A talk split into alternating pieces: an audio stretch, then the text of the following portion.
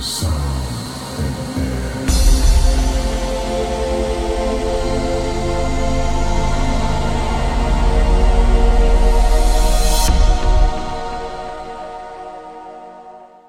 Bienvenue dans ce nouveau numéro d'AspecMR Flash, votre podcast des petits sujets spatiaux et astronomiques en bonus des actes.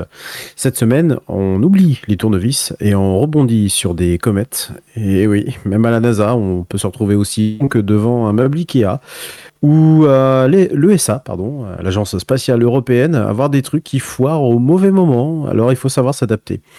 Et puis en Europe, on est à poil. Oui, peut-être que je vous l'apprends. Alors non, c'est pas une passion cunue au Cap d'Agde, hein, rien à voir, mais spatialement parlant, on va chercher du SpaceX pour lancer des satellites de notre constellation Galileo. Alors, c'est Ariane 6, ça arrive? Alors, réponse dans ce numéro 2 d'AspecMR Flash, une production à son mer présentée par Redscape et Feelgood, et c'est parti maintenant.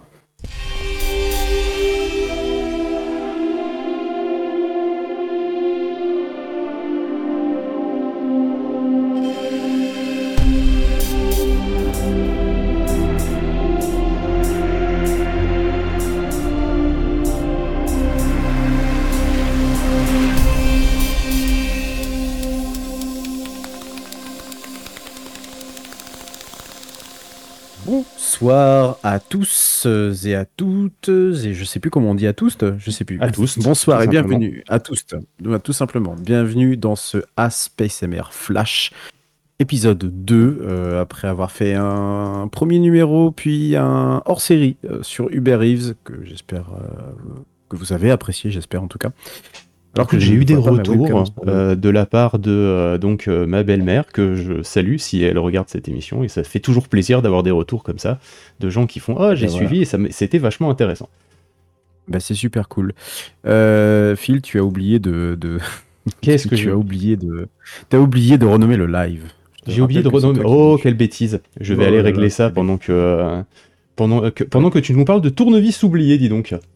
Oui, eh ben non, je vais pas t'en parler parce que c'était à toi d'en parler. Ah bah écoute, bah, je, vais, je peux, je peux en parler aussi. Non, non, mais et je peux faire les deux je, en même temps.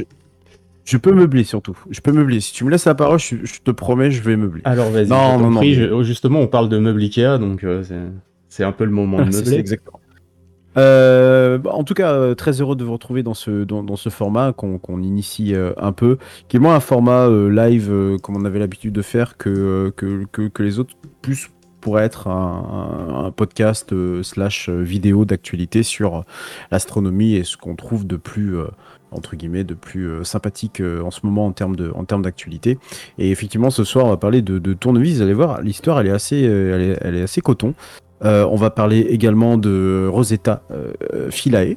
En tout cas c'est marqué comme ça dans mon conducteur. Et puis juste après on fera une on fera une grande passe sur Ariane 6. Euh, j'ai bien aimé ce que j'ai trouvé comme titre, euh, l'Arianésienne, pardon. Voilà.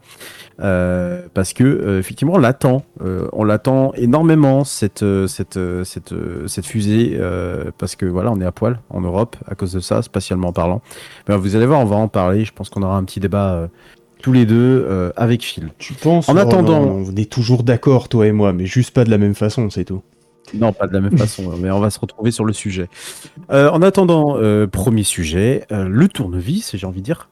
Mais quel tournevis? Alors justement, sans, sans, transition, je le balance direct. alors, vous vous rappelez peut-être que on a parlé lors du dernier non hors série de, de A Space MR Flash, on avait parlé du, du, des échantillons qui étaient de retour sur Terre. Euh, et qui était euh, dans une euh, dans une boîte une boîte sous vide hein, globalement hein, ce qu'on appelle une boîte à gants qui n'a rien à voir avec une boîte à gants de, voiture. C'est juste une boîte dans laquelle on passe les mains dans des gants pour pas venir contaminer ce qu'il y a à l'intérieur de la boîte. Euh, eh bien, faut savoir que donc cette boîte à gants, elle n'a pas de lien avec l'extérieur, parce que bah, c'est ce qu'on veut éviter pour éviter de contaminer le truc. Mais ça veut dire que bah, à partir du moment où la boîte elle est fermée, euh, on peut pas euh, rentrer et sortir des trucs facilement. C'est un peu le concept en fait. C'est vu qu'on veut éviter qu'il y ait des trucs qui rentrent et qui sortent. Sauf que bah du coup, ça veut dire qu'il faut qu'on prévoit absolument tout dans cette boîte à l'avance euh, avant de devoir faire les opérations qu'on doit faire à l'intérieur de la boîte. Et il se trouve que parmi tout ce dont ils avaient besoin, il manque un outil, globalement une clé à laine, et c'est vraiment globalement ça, euh, pour pouvoir euh, ouvrir correctement cette boîte à échantillons euh, qui a été, qui a été récupérée. Euh, et, euh, et, donc, bah, ils ont dû faire avec les moyens du bord. Alors, comme c'est la NASA, bien évidemment, hein, euh, ils ont toujours des protocoles de au cas où, etc. Et évidemment, ils ont prévu une pince en cas de problème. Et, et, donc, du coup, maintenant, là, ils peuvent, ils peuvent ouvrir parce qu'ils vont utiliser une pince pour, pour dévisser, même si c'était pas le truc qui était prévu de base. parce que même si ils ont merdé, clairement, à un moment, chez, à, la NASA. Une pince pour dévisser? Oui. Une pince pour dévisser? Bah oui, parce qu'en fait, euh, ils vont attraper la tête de la vis, et avec la pince, ah ils vont dévisser le truc. à la bourrinte, tu, vois, comme un mécano ah du dimanche. On, là, à la Jackie. Ah, oui, à la Jackie, tout à fait. on, salue Jackie euh, s'il nous écoute. C'est ça. Donc, euh, donc j'espère que ça va pas contaminé avec des, avec des éclats de métal parce que je pense que ça, ça peut être potentiellement le problème. Mais si j'y pense moi, j'ose espérer qu'il y a des ingénieurs de la NASA qui ont pensé aussi et qu'ils vont probablement protéger la tête de vis pour éviter euh, qu'il y, ait des, euh, des petits copeaux de métal euh, dans, le, dans, dans les échantillons. t'es ingénieur, t'es l'une des, plus l'une des plus grosses agences du monde. C'est quand même gros, quoi.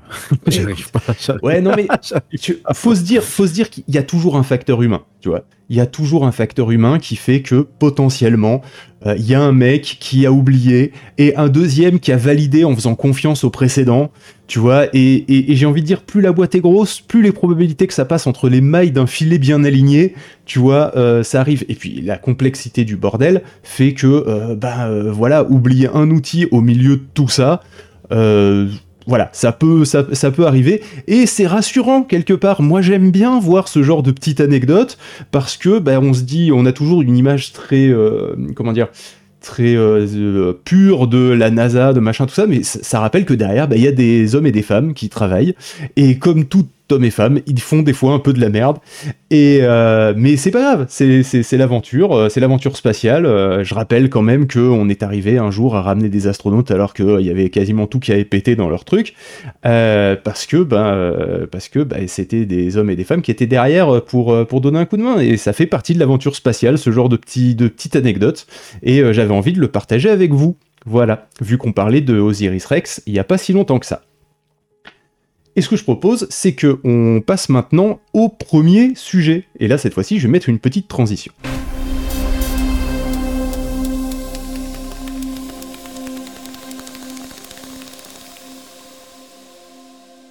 En tout cas, euh, une, chose une chose est sûre, heureusement, heureusement, j'ai bien dit heureusement que euh, ils avaient tout prévu pour la mission dont tu vas nous parler, euh, Phil. Alors, euh, qui est une ancienne mission, on est bien d'accord. C'est une ancienne mission parce qu'elle s'est terminée, je crois, en 2015 ou 2016. J'ai plus les dates exactes. 2016. 2016. 2016. et même si la première observation de la comète, hein, c'est, je crois que c'est en 1969. Je vais pas être très précis au niveau des dates parce que j'ai pas envie d'avoir des notes où, de toute façon, vous, au niveau des dates, vous en avez pas grand chose à cirer. On n'est pas là pour lire une fiche Wikipédia. Je suis là pour vous raconter les trucs fascinants que j'ai découverts quand je me suis renseigné sur Rosetta et Philae, et surtout la fameuse comète dont euh, Redscape va nous prononcer le nom, n'est-ce pas? Ouais, surtout que je l'ai pas en face de moi. Oh, quel dommage Tu mettrais... Tu Gerasimenko, je me suis entraîné toute la journée. Ah, C'est facile. Alors, on va l'appeler Churi hein, euh, pour la suite de l'émission parce que euh, Churyumov Gerasimenko, c'est chiant. Non, Bon. Non, moi j'aimais bien l'appeler Churros. Churros, Churros c'est pas mal. Euh, ah alors donc, elle a été, euh, elle a été observée pour la première fois euh, en 1969, hein, donc année érotique s'il en est. donc par évidemment, vous en doutez, vu le nom, bah, des Russes, enfin l'URSS à l'époque, forcément. Euh, mais on va pas parler de la comète en elle-même là de suite, on va parler de la mission euh, Rosetta et Philae. Philae étant, euh, eh bien en fait, un petit module qui est accroché à une sonde qui s'appelle Rosetta, de la même manière que pour la mission Cassini-Huygens dont on parlera un jour. il, y avait donc la sonde Cassini qui était là pour faire les observations, qui était là pour et Huygens qui était qui était là pour faire bah, une mission d'atterrissage bien particulière. Bah là, on est sur la même logique. Euh, à l'ESA, on aime bien les petits modules qui s'accrochent à des, grosses sondes. Et, et, le but de, de, cette mission Rosetta Philae, c'était de poser, enfin d'observer et de se poser sur une comète. Vous vous rappelez la dernière fois, on a parlé de, de, de Osiris, du coup, qui était allé faire des prélèvements sur un astéroïde. Et euh, je vous avais dit qu'une des raisons, c'était de connaître euh, les origines de l'eau, de connaître les origines du système solaire, euh, avant, sa formation, etc., etc. On est sur la même logique. Mais, alors vous allez me dire, pourquoi on fait ces deux missions si parce que c'est des missions qui sont différentes, l'un étant un astéroïde, l'autre étant une comète. Et quelle est la différence principale qu'il y a entre un, astéroïde et une comète? Eh ben, c'est la distance d'où elle vient. Parce qu'une comète, ça a quand même vachement tendance à venir du fin fond du système solaire, euh, tomber entre guillemets vers le Soleil, puis repartir. Fin fond du système, fin fond du, excuse-moi, je te, coupe, mais fin fond du système solaire, c'est presque un euphémisme, j'ai l'impression, parce que oui, bon là, euh, c'est plus que le fin fond du voilà. système solaire. Hein, c'est aux limites du champ gravitationnel du Soleil, hein, clairement. Donc, euh, ah oui, oui, oui, bah si, le nuage d'Oort, c'est plutôt ça. C'est ouais, euh, pose, ouais. La ceinture de Kuiper, j'aurais moins été d'accord, mais le nuage d'Oort, c'est clairement là où, on, est aux limites de ce que le, le, Soleil a en termes de gravité, même si le nuage d'Oort, c'est un gros gros nuage hein, quand même. C'est pas c'est pas une ceinture hein, le truc. Hein. C'est une, une, grosse sphère creuse. Euh, on en parlera dans, l'acte 3 justement. Euh, non mais même euh. ça. Non mais même ça, Phil, qui doit parfois pas m'entendre, c'est peut-être pour ça que j'ai du mal. Non, non, t'es un peu proche du micro. C'est juste que je, je, ah. je finis ma phrase, c'est tout. Mais je t'écoute. D'accord. Mais même le, terme de concept euh, de, sphère creuse, déjà, même ça, les... on l'a jamais observé ce nuage, on soupçonne juste l'existence de, ce nuage. Hein. Bah, de toute façon, c'était le, c'était le, c'est pour ça qu'il a été nommé par, euh, je crois que c'est un astronome néerlandais, il me semble. Vu qu'il y a deux euh, hauts à Oort, il y a des chances, ouais. Ouais, mais, ouais, mais ils étaient deux. Mm. Ils étaient ah. deux et on a tendance à l'oublier. C'est, je crois que c'est nuage de, si j'arrive à le trouver, de Hort. Euh, J'ai pas écrit euh, cette bah, partie de l'acte encore. Bah, bah, ça se sent. Hein. Non, en fait, ouais, ça se sent. C'est nuage d'Opic Hort. Voilà. Ils étaient de Opic et Hort. On dirait un mauvais, tu sais, un mauvais jeu de mots. Euh, J'avoue. Il y a Pic, Pic Époque qui était sur un bateau. Enfin voilà, tu vois, tu vois là un peu le, le genre quoi. Mais euh, bah, euh, ça me gêne un peu quand on dit une nuage de Hort. Bon, ok, il est là, il existe, mais en fait, on, soupçonne surtout l'existence à cause des comètes. Oui. Et c'est là que tu vas pouvoir rattraper, euh, rattraper ce que tu disais. Excuse-moi. Euh, non, non, pas de souci. C'était, c'était un bon détour et intéressant. Le, mais et, bonsoir et, petit bonsoir à, à, Irsla qui nous a ah, fait un bonsoir. Irsla. Irsla, eh ben, bonsoir à toi, à toi aussi, Irsla. Et, oui, Cowboy et toi, je spoil l'acte 3, mais tu sais que l'acte 3, euh, enfin la fin de l'acte 3 même. Ouais. Je sais pas si. Oui, c'est la fin de l'acte 3, c'est le dernier épisode dans lequel on va parler du nuage d'or, etc. Forcément, parce que c'est tout au bout, hein, et qu'on a fait un trajet plus ou moins logique jusqu'à présent. Voilà. Euh... Donc, du coup, l'idée, c'est de se dire bon, ben, on a des trucs qui viennent du fin fond du système solaire je vais, je continuer à utiliser cette expression. Hein. Euh, ça, c'est juste pour embêter Redscape.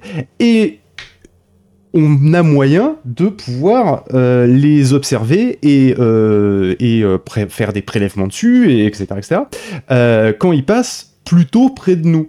Alors plutôt, on parle de millions de kilomètres, hein, mais, mais plutôt près de nous, quand même, par rapport à là d'où ils viennent. Quoi.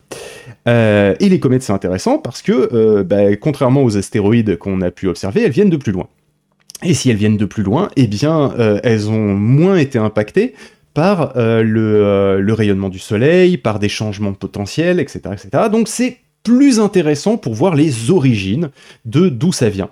Et encore une fois, un des trucs dont on se pose la question pour l'origine, c'est bien évidemment l'origine de l'eau.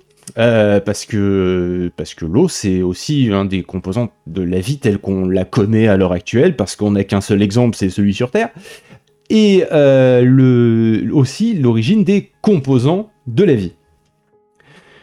Donc qu'est-ce, que, qu'est-ce qui s'est passé? On a dit, bon ben voilà, on va, on va lancer une sonde. Alors, la sonde, elle est partie en 2005, je crois. Enfin bref, ça a été une mission qui a duré pas loin de... qui a duré, je crois, 11 euh, ou 12 ans. En 10, ans avant d'arriver sur... Euh, sur, sur site, sur, site en passant par. Je crois qu'il y avait eu de, de l'assistance. Il y a eu de l'assistance gravitationnelle par Mars, de mémoire. Pas par Jupiter, parce que ça arrive régulièrement qu'on utilise Jupiter pour de, de l'assistance gravitationnelle, mais qu'on va beaucoup, beaucoup plus loin. Mais euh, ouais, là, ça aurait été quand même assez, euh, assez, euh, assez chaud quand même pour, pour en faire, pour, pour en faire. Alors, ça a été lancé. Je te, je te, juste pour apporter des précisions, en 2004. le 2 mars 2004 à 9h14 temps universel exactement. Donc 2004, 2016, ça fait 12 ans. C'était bien ce que je disais. Oui, ça fait 12 ans. Oui, bah, c'était bien. Non, non, non, t'avais dit 2005, c'est pour ça que je te ah, corrige juste euh, très légèrement. 2005, 2004 euh, et euh, fin et donc ça a été lancé d'ailleurs, on va en parler tout à l'heure d'Ariane, ça a été lancé par Ariane 5G. 5G+. Moi, ça me fait, ça me fait triguer les, c'est, Ariane 5G+. c'est, on, on, dirait, on dirait des normes de télécommunication, mais pas du tout. Mais pas du tout. voilà. Bref, euh, ça fait partie d'un programme plus général qui s'appelle Horizon 2000. Euh, j'adore le nom de ce programme, ça fait tellement très. Euh, c'est ça, ça fait très, tellement très années 90.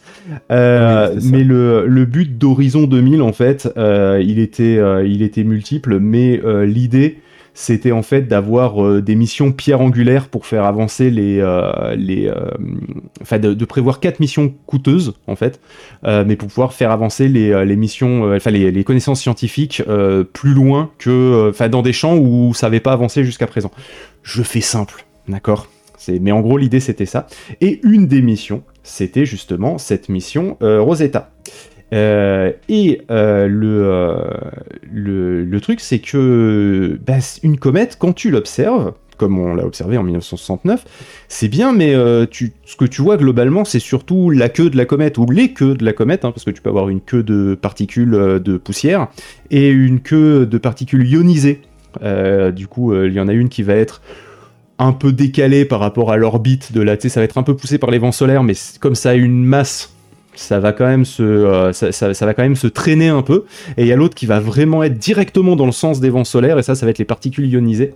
Et c'est pour ça qu'une comète, ça peut avoir deux queues. Bref, fermeture de la parenthèse sur les queues de comète. Mais en gros, l'idée, c'est que bah, c'était pas très précis dans l'observation. Donc il y a eu quelques petites surprises quand on est arrivé près de la comète.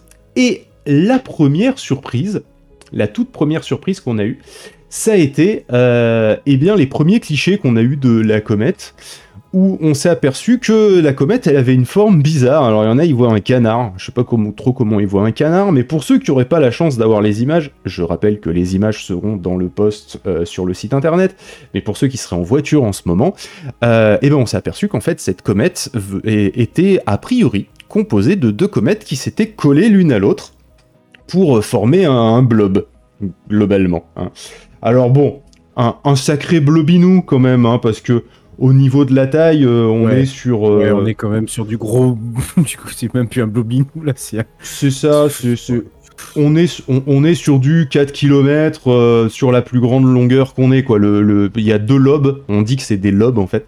Il y, a, il y a un lobe qui fait 4 km par 3 km par 1 km et l'autre qui fait 2 km 5 par 2 km 5 par 2 km, un peu plus sphérique du coup, même si plus ou moins ovoïde hein, quand même. Mais, euh, mais voilà, c'est pas, pas, pas un caillou non plus, quoi. Euh, donc ça a été la première surprise quand on, s'est approché de cette comète, c'est que bah, cette comète c'était une comète double avec, euh, avec ce qu'ils ont appelé un coup au milieu qui relie les deux. Et euh, les premières observations ont montré qu'il y avait euh, une forme de, contrainte mécanique d'ailleurs entre, euh, entre les, deux, les deux lobes au fur et à mesure de la rotation de, la comète, qui fait que ben, on ne sait pas si à tout moment elle pourrait pas se séparer en deux. surtout à l'approche du Soleil, c'était une des questions qu'on allait se poser, mais finalement ça n'a pas été le cas. donc ça a été la première, la première surprise. Mais ce n'a pas été la seule, euh, parce qu'il y en a eu d'autres, des surprises. Euh, on s'attendait pas à avoir euh, autant de... autant en fait de, de surface cabossée, enfin pas cabossée justement, mais, mais une, surface qui était, qui était faite de falaises et de, et, de, et de roches et de une surface finalement assez rugueuse alors que pour les astéroïdes, on a plutôt l'habitude d'avoir euh, d'avoir des surfaces qui sont lisses mais cratérisées. pour ceux qui n'arrivent pas à se représenter, on a l'habitude d'avoir des, patatoïdes un peu abîmés par des impacts, mais, mais pas d'avoir de, fortes, de déclivités, de fortes, crêtes, en fait, globalement. Et parce que la surface, elle en est quand même absolument remplie de, ce genre de trucs. Et, et c'est pas la seule surprise. Parce qu'une fois qu'on a fait ces observations-là, c'était le moment. Alors oui, petit détail quand même. Euh, pour arriver à se mettre en orbite autour d'une comète, je, je, vais pas vous expliquer comment, mais sachez-le, c'est chaud. Parce que bah, se mettre ah, en orbite autour d'un corps, euh, déjà c'est en d'axe. Parce que je sais pas si vous avez fait du Kerbal Space Program. Pour ceux qui n'ont pas fait du Kerbal Space Program, si vous êtes fan d'espace, je vous le conseille parce que pour comprendre la mécanique stellaire, c'est génial. Jouer avec les codes et du carburant infini, on s'en fout. Mais ça, va vous permettre de, comprendre le, truc. En plus, il doit rien coûter sur Steam. Et euh, Surtout, que le 2, surtout que le 2 est presque en. Oui, surtout que le 2. je crois qu'il est sorti le 2. Je crois qu'il est sorti le 2. Fin de cette année ou l'année prochaine, ouais. Ah ouais D'accord. Euh, alors, c'est des images de bêta que j'ai vues euh, du 2. ah, c'est possible. Euh, donc l'idée de, pour pouvoir euh, se mettre en orbite autour de quelque chose, euh, ça veut dire qu'il faut globalement avoir une vitesse qui permet de tomber autour de l'objet. On l'a vu lors de l'acte 1 pour expliquer comment l'ISS était en, orbite autour de la, Terre, qu'elle tombait en fait en permanence autour de la Terre. Ben là il faut faire pareil. Sauf que une comète, d'un point de vue gravité, ben, il n'y en a pas des masses en fait comme tout corps euh, qui a une masse, euh, justement, euh, bah ça, c'est, peut, compliqué. Ça peut attirer un truc. Vous mettez deux balles de, de, ping-pong. C'est léger une balle de ping-pong, hein. mais vous les mettez au milieu de rien. Vous les, vous, les, vous les lâchez, elles vont finir au bout d'un moment par s'attirer et se coller l'une à l'autre. Voilà. C'est d'ailleurs probablement ce qui a fait que les deux comètes hein, se, sont, se sont mises l'une contre l'autre. Hein. Probablement, elles étaient proches l'une de l'autre, elles ont fini par s'attirer, et c'est ce qui fait que que 67P et euh, Churi euh, de son petit nom et euh, elle, a cette forme de, double, comète. Mais pour faire en sorte qu'une sonde qu'on envoie à des millions de kilomètres ne mette pas une éternité à y aller, faut dire qu'il faut qu'elle ait une certaine vitesse. C'est pour ça qu'on utilise Mars pour la gravitation, pas pour la, fronde gravitationnelle. Mais le, le, truc, c'est qu'après, il faut la ralentir, ou en tout cas faire en sorte que la vitesse match et qu'elle puisse se mettre autour d'un truc qui n'a pas une gravité énorme. Bref, c'est d'une précision, mais chirurgicale. C'est vraiment, c'est un savoir-faire. Ils ont, ils ont eu un véritable, euh, enfin, ils ont fait un véritable exploit qui, ah, euh, bah, a été reproduit après, j'ai envie de dire, avec Benou euh, pour Benou, c'était bah, c'est la NASA. c'était presque dix ans plus tard, quoi. Donc. Ouais, dix ans plus tard, ouais, Benoussa NASA, mais je cherche Ryogu. Ryogu mm. pour euh, la JAXA. Voilà, je cherchais le nom du, de l'astéroïde. Euh, oui, alors c'était euh, effectivement dix ans plus tard, en tout cas pour Benou, parce que Ryogu, c'était peu de temps après, il me semble, mm. Philae Rosetta. mais je pense que ça a montré beaucoup la voie aux autres, aux autres missions, comment il faut faire, quoi. On est un peu... un peu les, les, précurseurs pour le coup. Nous, on n'envoie pas d'hommes sur la Lune. Ouais, mais alors, euh, quand il s'agit de faire des trucs techniques, euh, les A, on n'est pas ah, dégueu. Ah, bah là, ah, on n'est pas dégueu du tout. Surtout le, et surtout le PS. Voilà. Alors, faut le signaler quand même. C'est vrai. Euh, alors avant, il y avait déjà eu des missions autour de comètes, hein, notamment il y avait eu Stardust, que, dont je parle, dont j'ai parlé déjà la dernière fois, qui en fait s'était simplement mis dans la queue d'une comète, avait récupéré des trucs et les avait renvoyés à la Terre il y avait, c'était pas sur le même degré de précision, même si déjà approcher une comète, bah, c'est déjà, c'est déjà dur, hein, mais, euh, mais par contre, voilà, là, il, y avait carrément une sonde qui a suivi en orbite la, comète pendant, euh, pendant plusieurs années. Euh, pendant près de deux ans, je crois. Enfin, c'était assez impressionnant. Reste va aller chercher ça. oui, oui, je te cherche un peu. Et, mais le, le point d'orgue de cette mission, c'était quand même donc Philae la petite sonde euh, qui, qui devait se poser sur la comète. Alors je dis devait, mais en fait elle y est arrivée. C'est juste qu'il y a eu deux trois petits imprévus. Alors le premier imprévu euh, n'est pas lié à un bug technique. Euh, c'est lié simplement à la méconnaissance des comètes et ça a été en soi une donnée intéressante. c'est le fait que, ben, je vous ai dit la dernière fois qu'un astéroïde c'était un peu une espèce de sable moche, sale, et puis qui était aggloméré par la gravité, un conglomérat, je sais plus ce que, tu avais utilisé la dernière fois comme terme, parce que je l'ai déjà oublié, mais un agglomérat de, de, trucs. Bah, une comète, c'est pareil, sauf que c'est un peu de la neige. Voilà, c'est censé être une boule de neige. Donc on a été un peu pris de court quand le truc il a tapé sur un truc dur. C'était pas prévu ça, le fait que, que Philae elle tape sur un truc dur. Alors bon, du coup, vu la faible gravité, vous imaginez bien, bah elle a rebondi, évidemment. Hein elle a vachement rebondi. Mais elle a rebondi. Bah, elle a rebondi d'un kilomètre quand même. Donc euh, c'est un petit bond quand même. Hein. Un petit bond pour filer un grand, grand kilomètre dans la gueule. Globalement, la, euh, globalement la gravité est effectivement euh, faible. Ah oui, non, mais là, oui, très, très. Excessivement faible. Euh, elle, existe, elle est là, mais euh, pour un humain, par exemple, qui devrait euh, s'accrocher dessus sans avoir de, de, crampons ni quoi que ce soit, ou de système pour pouvoir s'accrocher dessus, bah, il s'envole, enfin, il s'envole, enfin, il s'envole, façon de parler, mais il repart dans l'espace. Hein. N'espérait même pas accrocher quoi que ce soit. Et c'est un miracle si Philae n'est ah, pas reparti euh, faire resatelliser de. C'est vraiment parce qu'elle avait une vitesse d'approche qui était vraiment très faible. Euh, parce que bah, c'était prévu, parce qu'il savait que la gravité elle était pas, elle était pas grande quoi. Euh, par contre là il y a eu un petit bug, mais je sais pas si finalement ça n'a pas été une bonne chose. Euh, c'est que en fait son système de grappin qui était censé bah, en fait s'enfoncer dans la surface pour, pour pouvoir accrocher la comète, bah, il n'est pas arrivé à se déclencher. Et là où je dis que c'est peut-être pas une mauvaise chose, c'est parce que, étant donné que euh, on s'attendait pas à une surface aussi dure, il est pas impossible que ça l'ait projeté dans l'autre sens. Si, euh, si, ça avait, euh, si ça avait tapé, ou que ça ait rebondi sur la surface pour toucher la, sonde. Donc, finalement, bah, un mal pour un bien que ça se soit pas déclenché.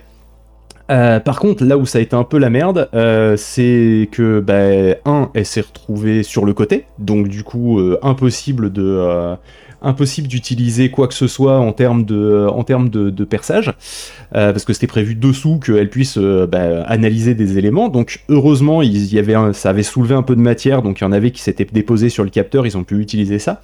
Euh, mais l'autre souci, c'est qu'elle est, elle est tombée dans un coin qui était à l'ombre en fait du soleil pendant la majorité du temps. Euh, donc ça a fait que bah, au niveau des, panneaux solaires, euh, bah, c'était un peu mort. Donc euh, il a fallu faire très vite l'émission. Oui. Je te coupe juste deux, secondes, juste pour revenir sur l'atterrissage. Pour ceux que ça intéresserait, il se, le, le, Philae s'est posé à la vitesse, sur la comète à la vitesse de 3 km à l'heure. Mais elle ça a quand même, même beaucoup. 3 km à l'heure. 0,95 mètres secondes, 3 km à l'heure le, 12 novembre mm. à 16h34 34 euh, euh, plus plus ou moins 40 minutes parce que euh, heure française hein, parce que il y avait il y a un décrochage de 28 minutes par rapport à la Terre. Et, et, et, effectivement il semblerait que même ça même à 3 km à l'heure c'est suffit à la propulser à, alors pour quand même pour un vol d'une durée de 2 heures oui bah oui c'est à dire qu'il bah oui on il a fait de... évidemment c'est, euh, j'ai, mis le, l'image là où on voit le bond d'un kilomètre là. Ah, le fameux touchdown, ouais. Et puis le site, le site d'atterrissage. Et effectivement, euh, il, atterrit là où on de, là où on n'aurait pas espéré qu'il atterrisse en fait. C'est ça. Et je pense que tu nous as raconté la suite. Et euh, et donc du coup, il a fallu faire les faire toutes les missions sur les sur les batteries de la sonde le plus rapidement possible. Et elle est arrivée à faire toutes les missions qu'elle était censée faire, y compris celles qu'elle ne pouvait pas faire. Euh, en théorie parce qu'elle était sur le côté, mais heureusement, bah, du coup, il y avait des particules sur les, sur les capteurs, ça a permis de faire les, les analyses qui étaient, qui étaient souhaitées. Euh, par contre, il y a eu une analyse qui n'a pas été possible de faire, où euh, ça, devait, ça devait en fait taper sur la surface pour soulever des trucs, euh, parce que la surface était trop dure et ça a pété le truc. Donc, euh, bah oui, parce que forcément, vous imaginez bien qu'on n'envoie pas un marteau de chez Casto euh, sur une sonde comme ça, parce que le moindre gramme est important, surtout quand on veut que ça se pose doucement sur, sur, une comète. donc, bah, le truc qui n'était pas prévu pour une surface aussi dure. Et on ne sait toujours pas pourquoi euh, la surface est aussi dure. Il y a des théories, bien évidemment, mais, euh, mais on n'a pas de réponse formelle sur pourquoi c'est aussi dur, alors que les analyses qui ont été faites sur, sur, la, sur la comète elle-même et sur sa composition en utilisant les communications qu'il y avait entre la sonde et Philae dans la mission. Ils ont pu du coup faire une espèce de, de, radar de, de, de, de, la, de la densité, on va dire, de, de Churyumov Gerasimenko. Euh, et ils ont vu qu'à l'intérieur, eh bien, elle a à peu près la densité, si vous voulez, du polystyrène. Voilà. C'est-à-dire, vous prenez, vous prenez Churi, vous la mettez dans l'eau, ça flotte, hein. clairement. Euh, et là, bah, pour le coup, on a des océans assez grands, contrairement à Saturne. Mais, euh, mais le, le, le, truc, c'est que par contre, on peut le mettre sur Terre. Mais ouais, ouais, faut, pas, faut le ramener doucement sur Terre. Mais, euh, mais par contre, on sait pas pourquoi la surface, elle est, elle est, elle est dure, euh, elle est dure comme de la roche, comme ça, alors que normalement, bah, ça devrait être, ça devrait être mou, ça devrait être, c'est de, la, de la neige un peu tassée, quoi. Donc, euh, donc on sait pas trop. mais un des trucs qui est vachement intéressant, quand même parmi tout ça. Et je vais m'arrêter là-dessus parce qu'il y avait déjà pas mal de, choses. Et puis j'espère vous avoir donné assez envie de regarder un peu plus en détail cette mission-là. Mais un des trucs qui a été, euh, qui a été, euh, qui a été détecté, c'est que euh, on, a on a analysé l'eau qui, qui, sort de la comète, du coup, parce que là, pour le coup, c'est Rosetta qui l'a analysé. Et elle avait pas le même goût que sur Terre. Alors, je déconne pas hein, en disant elle a pas le même goût. Enfin, si je déconne, mais c'est c'est pas la même eau que sur Terre. Et vous allez me dire, mais attends, mais de l'eau, fil euh, fait chier, c'est H2O. Euh, comment H2O, ça peut être différent de H2O Eh bien, tout simplement parce que le H peut varier un peu. Le H, je rappelle que c'est donc du coup de l'hydrogène. L'hydrogène, normalement, c'est un, j'allais dire un atome de, un, un proton ah oui, oui. De, euh, de, un proton et un électron. Voilà, dans l'atome d'hydrogène. C'est simple, hein c'est le, c'est, le 1 sur le tableau périodique des éléments, c'est l'élément le plus simple, et d'ailleurs le plus commun dans, le, dans l'univers. Euh, le seul truc, c'est qu'en fait, euh, si vous vous rappelez de vos cours, ou pour ceux qui les auront bientôt, euh, dans les atomes, on peut avoir aussi des neutrons. Et les neutrons, ils vont pas rajouter de, de charge parce qu'ils sont neutres. Donc du coup, on peut avoir toujours un seul électron pour un proton plus un neutron et ça fait toujours un, atome stable. Et c'est ce qu'on appelle le deutérium. Voilà, c'est parce qu'il y a deux trucs. Voilà, c'est le deutérium. Qu'on appelle, euh, aussi eau lourde. On appelle aussi ça l'eau lourde, c'est ça.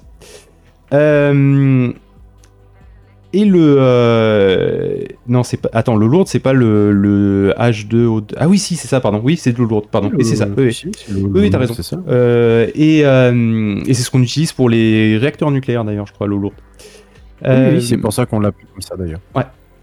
Et, donc, euh, dans les océans de la Terre, dans l'eau en fait qu'on a sur Terre en général, parce que je rappelle que toute l'eau qu'on a sur Terre est un peu commune entre les océans, les rivières, les machins. Je ne vais pas vous faire un cours sur le cycle de l'eau, mais vous avez l'idée. D'ailleurs, euh, petite petite anecdote, enfin non, petit aparté. L'abus d'eau lourde est dangereuse pour la santé. Ah oui, non, si, faut vous pas. si vous ne consommez qu'exclusivement que exclusivement que de l'eau lourde. Voilà. Ah oui, non, faut pas. Parce que métaboliquement parlant, on n'est pas très, on n'est pas fait pour boire de l'eau lourde. Je vous rassure, euh, on le trouve pas comme ça. Euh, on le trouve pas comme ça dans la. Enfin, sur Terre, je crois pas qu'on le trouve comme ça dans la nature. Non, pas trop. À part le fabriquer. On en trouve, on en trouve, on, en trouve un peu. Justement, on en trouve une certaine proportion. En fait. Euh, et, c'est là, là que j'ai mis un graphe qui, va intéresser ceux qui sont en vidéo ou euh, ceux euh, qui, qui, voudront aller sur le site. Mais en gros, sur ce graphe, on voit que la Terre, les astéroïdes, les, des trucs qu'il y a autour de, Jupiter, des choses comme ça, on a, on a des, des et surtout, surtout avec les astéroïdes, on a un taux d'eau lourde par rapport à l'eau normale qui est sensiblement équivalent. Par contre, sur euh, Churyumov Gerasimenko, ça devient fatigant au bout d'un moment. 67p. Euh, sur 67p. Euh, là, par contre, on voit qu'on a beaucoup plus d'eau lourde, en fait, par rapport à la Terre. Ce qui veut donc dire que l'eau de la comète de 67p n'est pas potentiellement en tout cas, de l'eau euh, qui, euh, qui, aurait, qui, qui, aurait pu être euh, de l'eau de comète à l'origine de l'eau sur Terre. Voilà. Alors que celle qu'on a vue dans les astéroïdes jusqu'à présent, elle, elle ressemble plus. Donc, vous voyez, il y avait toujours cette théorie, est-ce que l'eau était dans la roche ou est-ce que l'eau a été apportée par des comètes? Étant donné que la roche qui a composé les planètes, on va plutôt elle la trouver dans les astéroïdes, et bah, les comètes, elles sont surtout composées de glace, donc a priori, la théorie de c'est la, roche, l'eau a toujours été dans la roche, mais elle n'a pas été apportée particulièrement par les comètes, semble en tout cas, au vu des, de, ce qu'on a, des, connaissances actuelles, euh, ça semble être plutôt penché du côté de l'eau était déjà dans la roche plutôt que dans les comètes. Ouais. Euh, bah, c'était gravé dans la roche. Hein. Oh, putain. Oh mais comment tu nous as snipé euh... oh Bref. Euh... J'en étais où, moi? Je me souviens, on s'est déconcentré. Euh... Bref, donc du coup, c'était un bon, suivi euh, par rapport à la mission Osiris de la, de la dernière fois, parce que, bah, et par rapport à l'acte 3, parce que bah, on est toujours euh, à la recherche de la vie, à la recherche de l'eau, à, la recherche des origines, tout ça, tout ça. Euh, oui, d'ailleurs, petit détail, dans la comète, on a aussi trouvé, encore une fois, des, des composés donc c'est-à-dire des molécules, on s'excite pas, hein, c'est pas des cellules, euh, des molécules euh, qui, font partie des blocs servant à faire la vie. Encore une fois, on n'a pas trouvé la vie, c'est pas parce qu'il y a des, composés qui donnent, qui, font penser que potentiellement ça pourrait aider à donner la vie, que ça vient forcément de là. Donc, voilà, là ça n'a toujours pas répondu ni fait pencher la balance dans un sens comme dans l'autre, parce qu'on en trouve dans les astéroïdes, on en trouve sur les, on en trouve dans les comètes. Donc voilà, c'est voilà où on en est pour l'instant des, trucs et je pensais que c'était un bon complément à Osiris de la dernière fois et, euh, et je sais pas sur quoi on va partir mais je pense que j'ai fini sur les deux, deux petites euh, missions que je voulais relier ensemble euh, autour des origines de la vie et de l'acte 3 donc dans le prochain Space MR Flash je parlerai de complètement autre chose. Et du coup transition.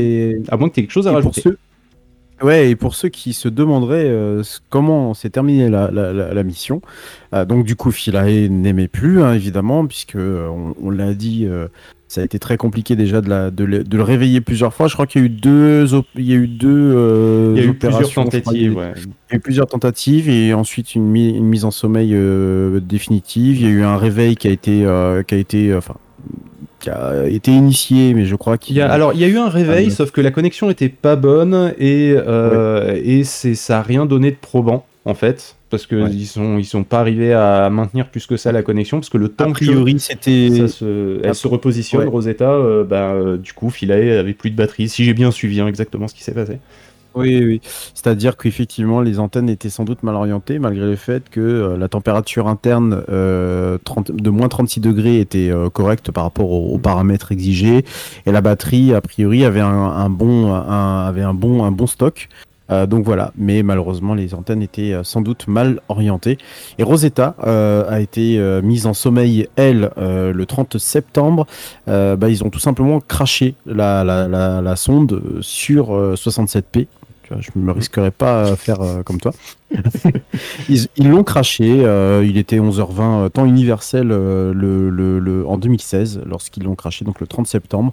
on le fait, donc essayant de garder actif le maximum de temps la, sonde jusqu'à son atterrissage crash. A priori, il y aurait peut-être que les panneaux solaires, mais ça, on ne le saura jamais, hein, qui ont été endommagés, euh, qui ont servi d'amortisseur, parce que je pense que la, descente, euh, la descente, moi, je vois 3,24 km/h, donc c'était à peu près euh, le, même type de descente que. oui, donc il y a des chances qu'il en reste des trucs quand même. Hein. Il en reste sans doute des des, choses, mais bon, je pense que là maintenant c'est terminé, surtout depuis 2016. Euh, mais voilà, les deux euh, sont à jamais euh, sont à jamais posés sur un astéroïde. Et, oui, nous, nous nous contentons pas de, de, de, de, polluer notre Terre et tout ce qui est autour. On fout de la merde, même sur des partout. On fout le sbeul partout. Nous, on est, comme ça. Voilà, on ne sait pas récupérer, ou alors quand on sait récupérer, on n'a pas forcément les bons outils. Bon, mm. voilà.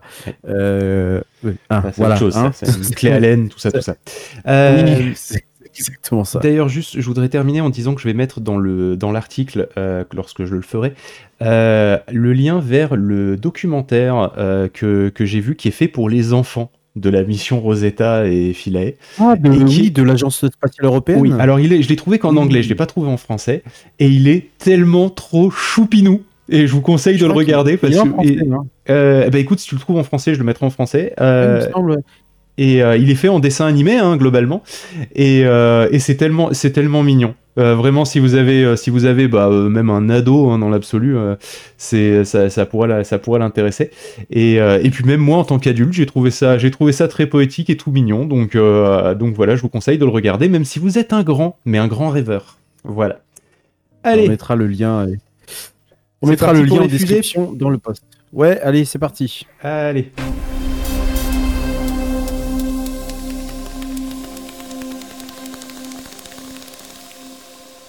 Excusez parce que euh, vous avez peut-être dû remarquer, on a un temps de latence qui sont dus à nos diverses euh, technologies euh, qui nous permettent de nous connecter à l'internet mondial, mais moi en particulier qui a un temps de latence un peu un peu effrayant ce soir. Tu me préviendras pour les images que tu veux. Hein Bien sûr, pas de souci. Euh, d'autant plus que je ne sais absolument pas quelles images. Je, enfin, je, tu vas, tu, je, ne les ai plus en tête, donc euh, je, vais essayer de, de, m'en souvenir. Ok. Euh, on va parler d'Ariane 6. Alors j'en ai déjà parlé dans TechCraft tous les jeudis dès 21h. Si vous écoutez, si, bah oui, non, une petite pub de temps en temps, toujours lui faire plaisir, même si même s'il n'est pas là ce soir, un petit tacle aussi, ça fait toujours plaisir. Et non, je, vais vous parler d'Ariane 6. Alors, euh, comme je le disais tout à l'heure en introduction, oui, on est à poil, euh, spatialement parlant en Europe, hein, parce qu'on n'a plus de lanceur. On n'a vraiment plus rien du tout. La dernière mission, je vous le rappelle, c'était Ariane 5. C'était donc cette année, je ne sais plus c'était quand, c'était le 15 juin 2023 de mémoire. Euh, c'était le 117e lancement euh, qui, était, qui était prévu depuis le centre spatial guyanais à euh, Kourou et, qui devait mettre d'ailleurs en orbite deux satellites comme un symbole franco-français d'un côté et allemand de l'autre, hein, des satellites militaires. Hein. vous connaissez un peu le topo, on vous dit souvent euh, oh bah c'est des satellites militaires, voilà. Donc c'est très souvent des, des, satellites militaires qui sont, qui sont lancés. Et donc depuis ce jour-là, depuis euh, ce funeste jour de juin, alors Ariane 5 devait être mise à la retraite. Hein. Euh, je rappelle qu'Ariane 5 c'est 1996-2023. c'est une très longue carrière. C'est sur 117 lancements, 4 échecs, dans le tout premier qui a marqué les esprits d'ailleurs. on va dire 3, hein, parce que clairement moi je compte pas le premier. Le premier, bah, c'est le premier lancement. gentil. Ouais, ouais, c'est le premier lancement. Ouais. T'es trop gentil. Mais euh, effectivement, euh, c'est une carrière qui est très longue. C'est un lanceur qui a, qui a du succès, qui peut satelliser, qui a eu plusieurs évolutions en plus, qui a eu, euh, qui, avait cette possibilité de, de satelliser tout, tout type d'objets, qui a eu des réussites scientifiques absolument extraordinaires, hein, puisque je rappelle que c'est lui qui lance, bah, on vient d'en parler justement de Rosetta et Philae. c'est lui qui lance également le JWST. Hein, ça, c'est une grande réussite européenne. Faut le dire. Vraiment, faut le dire parce que ça, c'est quand même la classe. Ouais, voilà, on a l'habitude d'entendre la Chine, les États-Unis, euh, la, Russie, mais l'Europe, mm. et surtout NASA effectivement, mais l'Europe, on est plus sur un côté, euh, nous on fait les choses, mais euh, on, est, on, va, on va volontiers aller un peu plus sur, le scientifique et sur le technique, mais il faut pas oublier qu'on est plusieurs pays hmm. derrière. Euh, derrière plusieurs pays, il a fait mal. Euh, Rescape, il faut que tu parles un peu au-dessus de ton micro parce que je te jure que tu ah, bah dans ton micro. Bah oui, j'ai oui, j'ai enlevé, j'ai enlevé le truc parce que comme tu as vu sans doute, ça me gênait énormément et. Euh, et donc parle juste légèrement au-dessus et comme ça les. Est-ce que, là ça te va? Non non là ça, va. Là c'est bon. Là c'est bon. Si tu si tu pop pas la bah, membrane, je, je vois bien. Je bouge plus. Euh, Vous parlez de plusieurs pays, tout ça, euh, qui. Euh, C'est ça. J'ai un micro en fait qui, qui, qui, qui est mort, bah, globalement. Voilà. Donc euh, ça, ça, explique pourquoi le, micro prend, prend de plus en plus de, de, choses qu'il ne faut pas. donc voilà, le, le, SA, c'est ça, c'est l'Agence spatiale européenne, c'est une, une réunion de plusieurs pays, hein, dont les pays fondateurs que sont la France, l'Allemagne, l'Italie, je ne sais plus quel pays, autre pays il y a, je crois que c'est Pays-Bas, un truc comme ça. Euh, nous, la France, on participe euh, en termes de, financement. On est, on est, je crois, à plus d'un quart, pas loin d'un quart. Euh, on est les plus gros financeurs de, l'ESA, mais surtout parce qu'on a, on a un centre national d'études spatiales qui est, qui par ailleurs assez reconnu, qui place ses, instruments un peu partout sur tout ce qui peut être envoyé en termes de sondes, hein, que ce soit du côté de la NASA comme du côté de la JAXA, ou par exemple une mission qu'avait lancé la première mission qu'avait lancé les Émirats Arabes Unis à destination de Mars pour justement surveiller la météorologie euh, martienne, ben, il y avait un instrument du CNES dedans. Donc euh, faut, faut, pas, faut pas nous blâmer parce que, en vrai, on fait des choses sympas. Alors, ils sont moins spectaculaires. On ne pose pas d'hommes sur la Lune. Euh, on, on, va pas essayer de coloniser Mars. Parce que je vous rappelle que Mars Express n'est toujours pas lancé. oui, en partie pour ça d'ailleurs. Voilà. Mars Express, je vous en parlerai un de ces quatre parce que ça c'est très, c'est moche, c'est très moche pour nous. qu'on on s'est quand même pris le Covid et la Voilà. une, mission, conjointe entre la Russie et l'Europe. Il se trouvait qu'à la base on devait. C'était pas ouf. Non, c'est pas ouf du tout. La mission. On devait la faire avec les, Américains, euh, on l'a fait avec les Russes, sauf qu'entre temps il y a le Covid et après le Covid il y a eu la guerre, euh, il y a eu l'invasion euh, russe en, Ukraine. Voilà, ça vous donne un peu le, contexte. Donc du coup la sonde est toujours pas partie. A priori on serait sur du 2024-2026. Bon, comme vous allez constater, l'ESA et le calendrier, c'est pas tout à fait ça tout le temps. Ouais, on, a tendance à envoyer un peu en retard, mais envoyer bien en général. Hein on a quand ah même. Ah, on voit bien. Ça, y a pas... Ah, bah ça, il n'y a pas de souci. Hein. Bah, après, après c'est un peu comme à l'image du, JWST. Hein. Je te rappelle qu'il avait dû être voilà. en 2007. Mm. Oui, non, mais c'est pas non plus là, déconnant. De, toute façon, le temps dans les missions spatiales, que ça soit les temps avant les lancements, que ça soit les temps de retard, que ça soit les, les temps entre le lancement et le moment où la mission elle est faite sur place, on a l'habitude que ça soit des années, de toute façon. C'est des temporalités qui sont pas les mêmes que, euh, je sais pas moi, le développement informatique, tu vois, où il faut que le truc soit fait pour avant-hier. Et euh, mais euh, mais parce que tout simplement, bah, en tout cas, quand tu tu as des protocoles et tout, parce que tu peux pas aller bidouiller ton truc, tu vois, tu peux pas faire push un update rapidement sur ta sonde parce que tu as oublié un truc, tu vois. C'est un peu de ton axe. C'est ça. Bon, en tous les cas, nous, on sait faire, mais on sait faire doucement, tout doucement, comme dirait une chanteuse, je sais plus des années 80, tout doucement. Voilà, c'est Bibi, je crois. S'appelait. Oh la vache. Euh, bref, euh, donc euh, oui, j'en étais sur Ariane et Ariane donc qui a connu hein, des, débuts quand même difficiles. Ariane 5, voilà, le, dernier revers, ils m'ont remonté quand même à, décembre 2002, hein, mine de rien. C'était juste un dysfonctionnement du moteur qui l'a fait, fait, fait, faire boum juste après le lancement. D'ailleurs, est-ce que tu vas expliquer pourquoi elle a pété la première fois? Parce que c'est très drôle. Euh, je m'en souviens plus du tout pourquoi elle a pété. Alors, le premier euh, lancement, c'est très drôle. En fait, ils... la technique qu'on a à Ariane, quand je dis on, c'est parce que c'est beaucoup, beaucoup français, mais euh, c'est au minimum européen.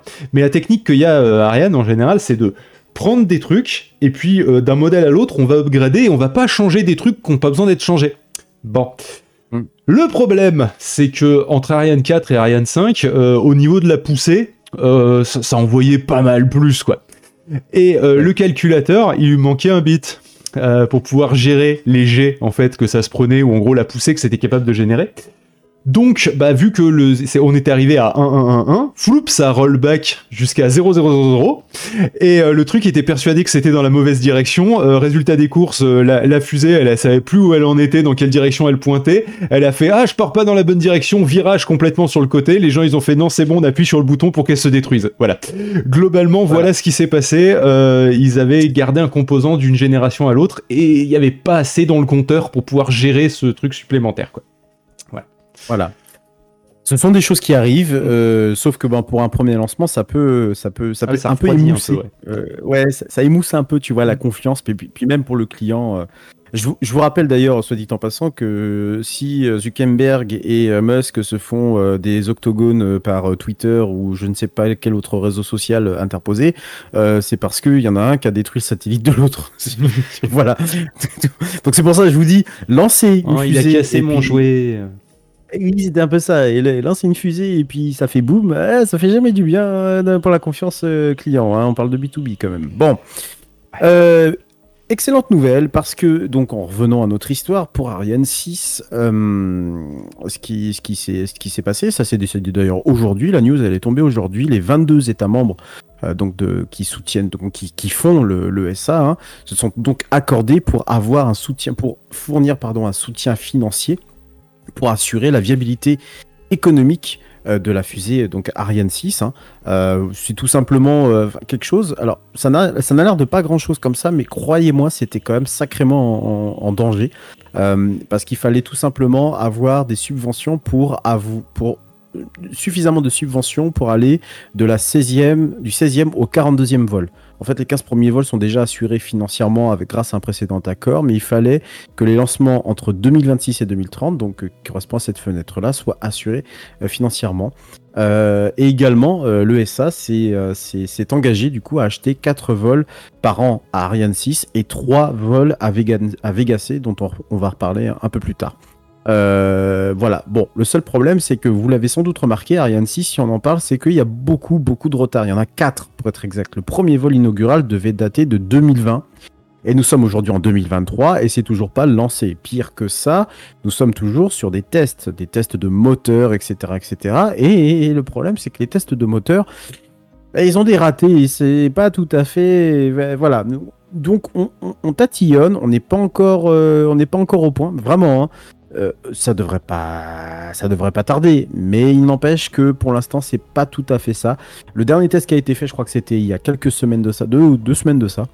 Et je crois qu'il n'était pas très très très concluant. il me semble que c'est Benzen dans Techcraft qui en avait parlé. Euh, parce que j'étais pas là la, semaine là. Et euh, c'était pas, c'était pas hyper concluant. Donc pour l'instant, ces premiers semestres. Alors eux sont assez, assez. ils se disent que c'est le premier trimestre, mais finalement, je pense qu'on va étendre au premier semestre. Bon, toujours est-il que on a conçu un lanceur lourd, euh, un lanceur qui n'est pas sur une rupture de technologie, euh, un lanceur qui est plus dans la continuité. Euh, mais surtout, ça n'a jamais été le mot d'ordre de Ariane Espace. Hein, de toute façon, la rupture de technologie, c'est hein, des évolutions. Un clairement, c'est un cost-driven. Hein, c'est on va, parler, excusez-moi, un peu anglais. C'est un cost-driven. C'est pas un techno-driven. Ça veut dire que globalement, la rupture de technologie, c'est pas pour tout de suite. Le, seul problème, c'est que la rupture de technologie, elle aurait pu être utile à un moment bien défini. C'est-à-dire qu'aux alentours de 2013, lorsque un certain Elon Musk commence à développer des fusées qui peuvent être, en tout cas parler, puis développer des fusées qui peuvent être réutilisables, on se fout de sa gueule en Europe. C'est pas mal ça. On se fout de sa gueule en Europe. Je ne je, suis pas là pour dire euh, si euh, Elon Musk fait des bonnes choses ou, pas. Moi, j'ai tendance à penser que pour SpaceX, c'est quand même pas mal ce qu'il fait. En tout cas, il a su euh, s'entourer de personnes compétentes. On est d'accord. Bon, c'est pas mal ce qu'il fait, mais il a été quand même aidé par la NASA et par l'État américain. Faut pas l'oublier. Hein, c'est quand même euh, une grosse fils de. Hum, comment on appelle ça Fils de, de putois. Voilà, ça c'est ma nouvelle expression. Fils de putois sur ce point-là, parce qu'il a été quand même récupéré un peu euh, de l'argent euh, aux contribuables américains pour pouvoir financer ses, recherches à perte, hein, puisqu'au quatrième, au quatrième lancement de, de, de, sa Falcon, il, enfin le quatrième lancement de test devait être le dernier en fait, parce qu'il était ruiné sur la paille, et puis c'est un peu en fait les contrats avec la NASA qui lui ont permis de remonter. Euh, voilà, on fera peut-être un épisode spécial un jour euh, dessus. Bref. Et donc en Europe, on se fout de lui. On se fout de SpaceX, on se dit ça, ça, ça, sera en fait pire que ce que ça doit avoir comme effet, c'est-à-dire que normalement, une fusée réutilisable, on est bien d'accord, c'est fait pour réduire les coûts. On se dit que bah non, ça va pas fonctionner et que pire, on va même pas réduire les coûts, on va exploser les coûts. À l'heure des charges, la bah, dernière fois avant qu'il y a eu SpaceX, d'accord, qui avait eu des trucs réutilisables, c'était la navette spatiale. Et la navette spatiale, en termes de réutilisabilité, c'était un gouffre financier. Parce que fallait la, refaire quasiment de A à Z. Euh, voilà, c'était de la restauration à chaque fois. Oui, on est bien d'accord. Euh, sauf un peuple d'irréductibles gaulois, je dirais. Bah oui, c'est nous, la France. La, euh, certains en, en, France, enfin en tout cas les, voix qui nous portent euh, au niveau de l'ESA, eux, bah, y ont cru. Sauf que personne les a écoutés. Personne nous a écoutés, nous en tant que Français. Et voilà qu'on est parti sur Ariane 6, qui est un lanceur tout à fait classique de chez classique, qui se jette à la poubelle une fois qu'il est... Enfin voilà, c'est un Kleenex. Donc euh, pas de rupture bah, technologique. Maintenant, Maintenant, ça ouvre peut-être la voie, et on va tout de suite après voir un peu les caractéristiques du, lanceur, mais ça, ouvre aussi toujours la voie à une certaine, forme de, d'exploitation spatiale. Bon voilà, on a SpaceX d'un côté qui fait de la réutilisation de fusées, voilà, c'est très bien. Il montre qu'il en a une grosse. Ok, bon, bah nous, on est sur notre petit lanceur tranquillou, classique, qui rassure les clients.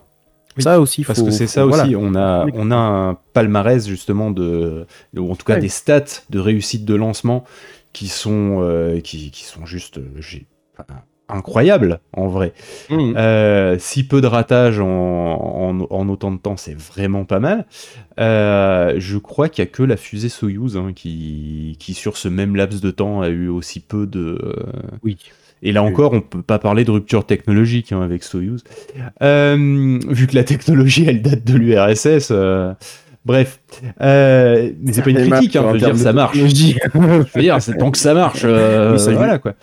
Et ben c'est un peu la même logique chez Ariane. Tant que ça marche, pourquoi on s'en comment, comment on dit Mm. C'est don't break it, euh, don't, euh, fix it. Don't fix it if it's not broken, quoi. C'est euh, voilà, c'est ça. Donc oui, pourquoi pourquoi pas continuer parce qu'on a toujours fait comme ça. Donc oui, effectivement, ça, ça, paraît manquer un peu d'inventivité, mais je rappelle que ce qu'on lance, ça coûte des millions, voire pour certains trucs, des milliards. C'est peut-être pas pour rien qu'ils ont pas confié le James Webb télescope à Elon Musk. Les, les ricains. Oui, ils avaient pas. Oui, je pense que quelque part, ils se sont dit on va peut-être être du côté de la sûreté au niveau du lancement. Et d'ailleurs, ils ont tellement été au niveau de la sûreté que euh, on a fait gagner, je crois, 30 ans d'exploitation. Euh, tellement on a été précis sur le lancement, je crois. Parce que du coup, il n'a pas eu besoin d'utiliser euh, autant d'ergol ah, que ce qu'il y avait. Non, non, non, non, non, non, pas 30 ans, 10 ans. 10 ans, bon, ok. 30 ans, c'est sa durée de vie, c'est ça? Et on lui a rajouté 10 ans Non, 20 ans. 20 ans, c'est sa durée de vie. C'était 10 ans initialement, on lui a rajouté 10 ans. Donc ça fait 20 ans. Ok. Bon, j'étais un peu dessus. Euh, Mais bon, bah, grosso modo, on a tellement bien fait les choses que voilà. Et, euh, et, et l'idée, c'est de continuer à avoir cette, cette réputation-là, parce qu'on peut absolument pas la perdre, parce que c'est un peu notre seule carte pour l'instant. Mm, mm, on n'a pas la carte du coup. Donc, euh. Ah bah, de toute façon, il est, est, clair, il est net que c'est. Enfin, euh, on, lance des satellites euh, Galileo, vous savez, la constellation de GPS euh, qui, nous, permet, à nous, Européens, de ne plus dépendre du GPS américain.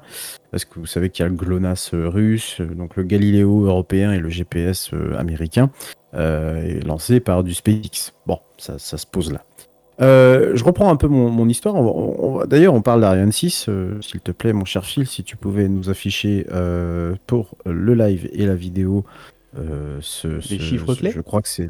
Oui, non, c'était les caractères. Je sais pas. Je, je, Excuse-moi, j'ai pas la vue de, ce que tu vas diffuser. Donc, soit l'un ou l'autre. Je, t'ai fourni deux, deux infographies qu'on puisse un peu regarder. Bah, je t'ai mis les chiffres clés de. Eh, mais moi, il faut le temps que ça vienne afficher chez moi via le live. Et oui. Euh, toujours est-il que c'est une fusée qui va se décliner en deux exemplaires, enfin en deux exemplaires, en deux, en deux, ouais, deux, deux, deux sous-modèles quoi, voilà quoi. Voilà, c'est ça, deux versions, donc la 62 et la 64. Hein, c'est pas, pas, des autoroutes. J'allais dire, c'est pas des autoroutes du tout. Voilà. Euh, donc ces deux, euh, ces, deux. Alors voilà, je vais pouvoir le mettre en grand, ça serait pas mal. Euh, donc ce sont des moteurs Vulcain. Hein. Bon bah, là, jusque là, il y a rien de, de, de, normal hein, puisque c'était déjà le, nom des moteurs auparavant. on est quand même sur une hauteur. Alors j'ai du mal, malheureusement, j'ai vraiment du mal à lire puisque c'est vraiment trop, beaucoup trop, beaucoup, beaucoup trop petit. Voilà, si je l'agrandis, c'est quand même mieux.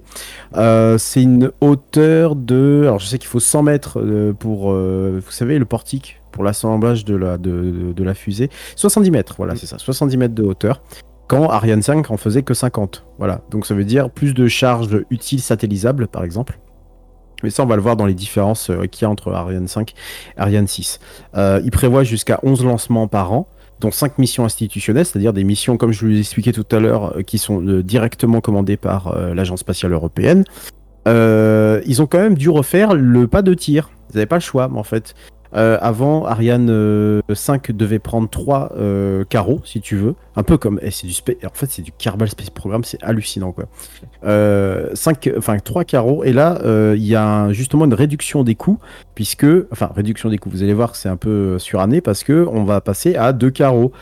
Mais il a, il a fallu reconstruire tout un pas de tir pour Ariane 6. Il n'y a pas eu le choix. Voilà. Il n'y a clairement pas eu le choix. Euh, qu'est-ce qu'on a d'autre? Euh, Bon, euh, je vous passe les. J'aime bien parce qu'il se la pète un peu un moteur au décollage équivalent à plusieurs centrales nucléaires. Bon, voilà.